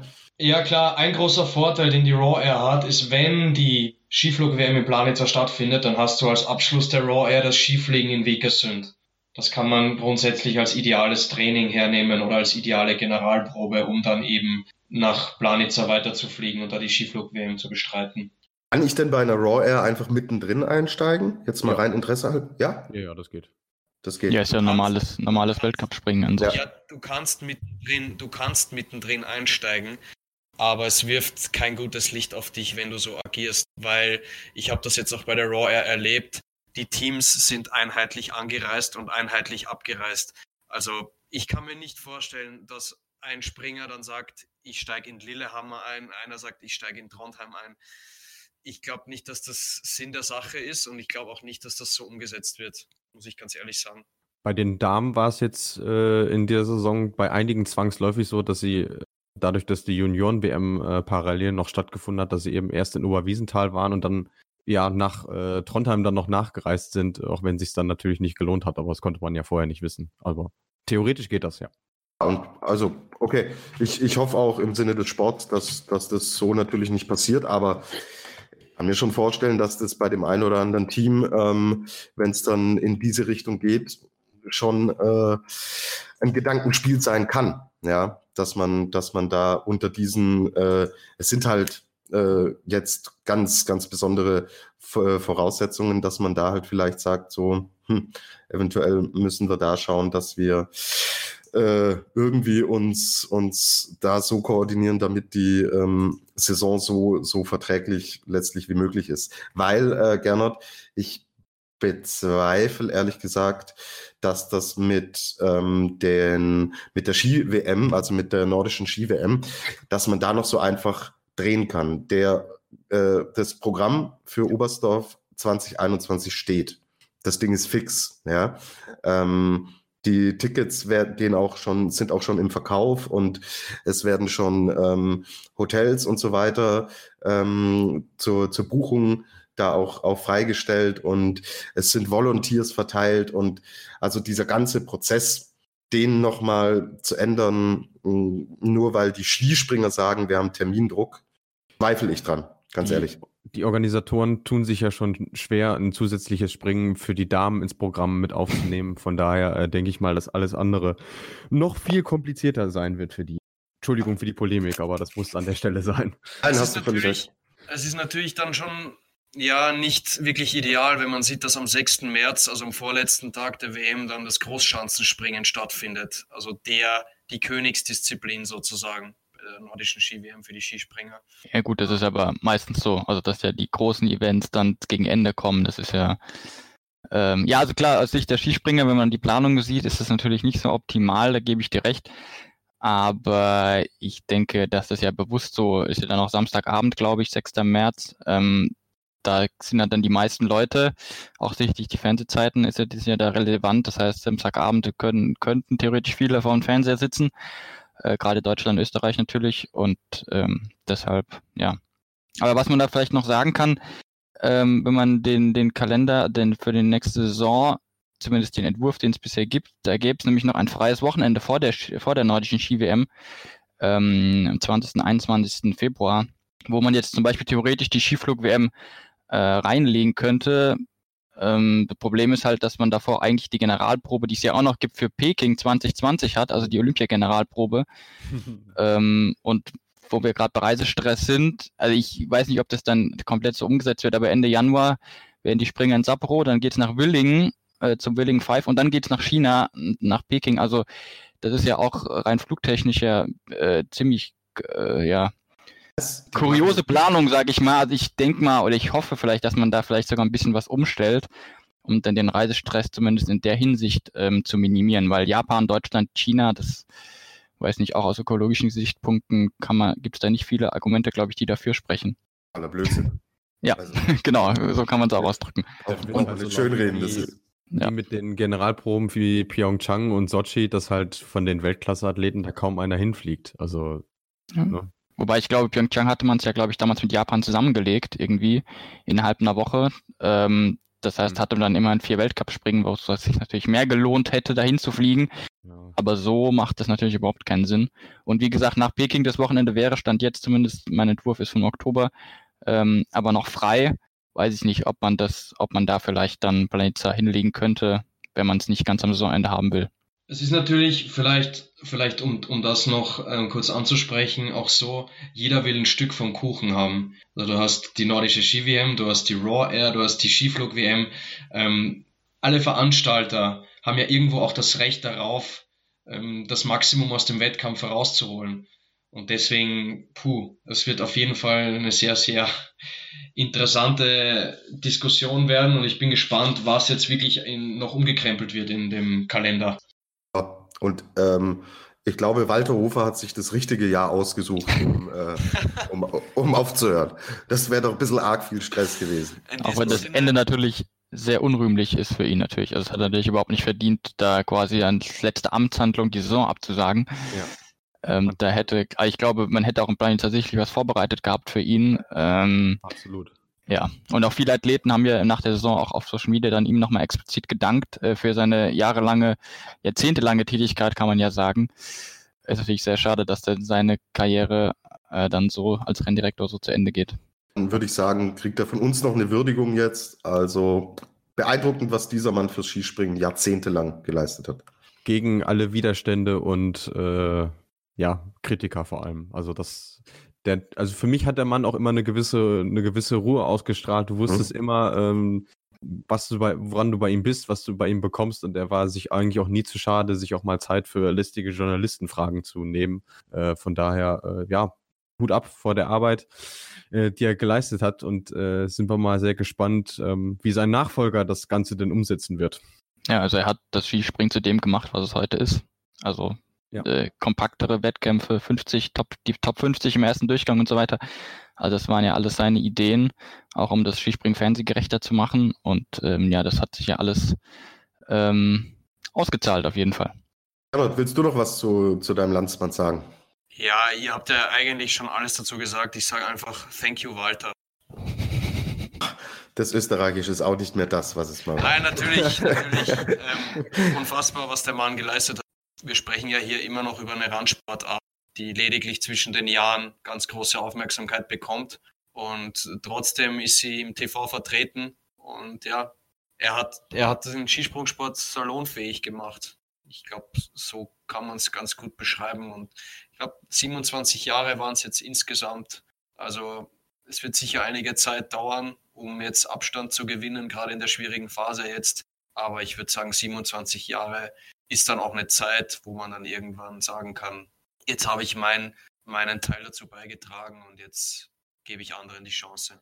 Jawohl, das war ein schönes Schlusswort. Wenn von eurer Seite aus nichts mehr, nichts mehr so weit auf dem Tisch liegt, auf dem Schanzentisch liegt, dann würde ich, ähm, ja, sorry, ein, ein, ein, schlechter musste zum Abschluss noch sein. Ich hatte noch ganz aufeinander.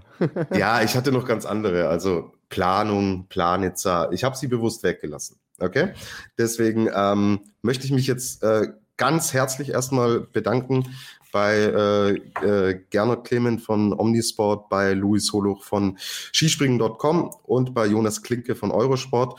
Äh, noch den Hinweis natürlich an unsere Hörer, wer äh, wirklich so masochistisch unterwegs ist, trotz der vielen Zeit und so lange durchgehalten hat. Ihr könnt kaltschnäuzig folgen äh, bei ähm, Social Media, bei Facebook, bei Twitter, bei Instagram. Ähm, meinsportpodcast.de bietet äh, wahnsinnig viele Podcasts jetzt gerade für die Zeit, in der man die Möglichkeit hat, auch Podcasts zu konsumieren. Es gibt weitere Rückblicke aus dem Wintersport. Ski Alpin ist schon online, Biathlon ist schon online. Wir äh, werden auch auf nordische Kombination noch äh, zurückblicken. Gebt uns gerne Feedback, meldet euch über Social Media bei uns wenn ihr Anregungen, Verbesserungen habt oder mir Wiener Würstel zuschicken wollt. Danke für die Aufmerksamkeit. Danke euch dreien. Hat sehr viel Spaß gemacht. Adam Maurisch, wenn du das jetzt hörst.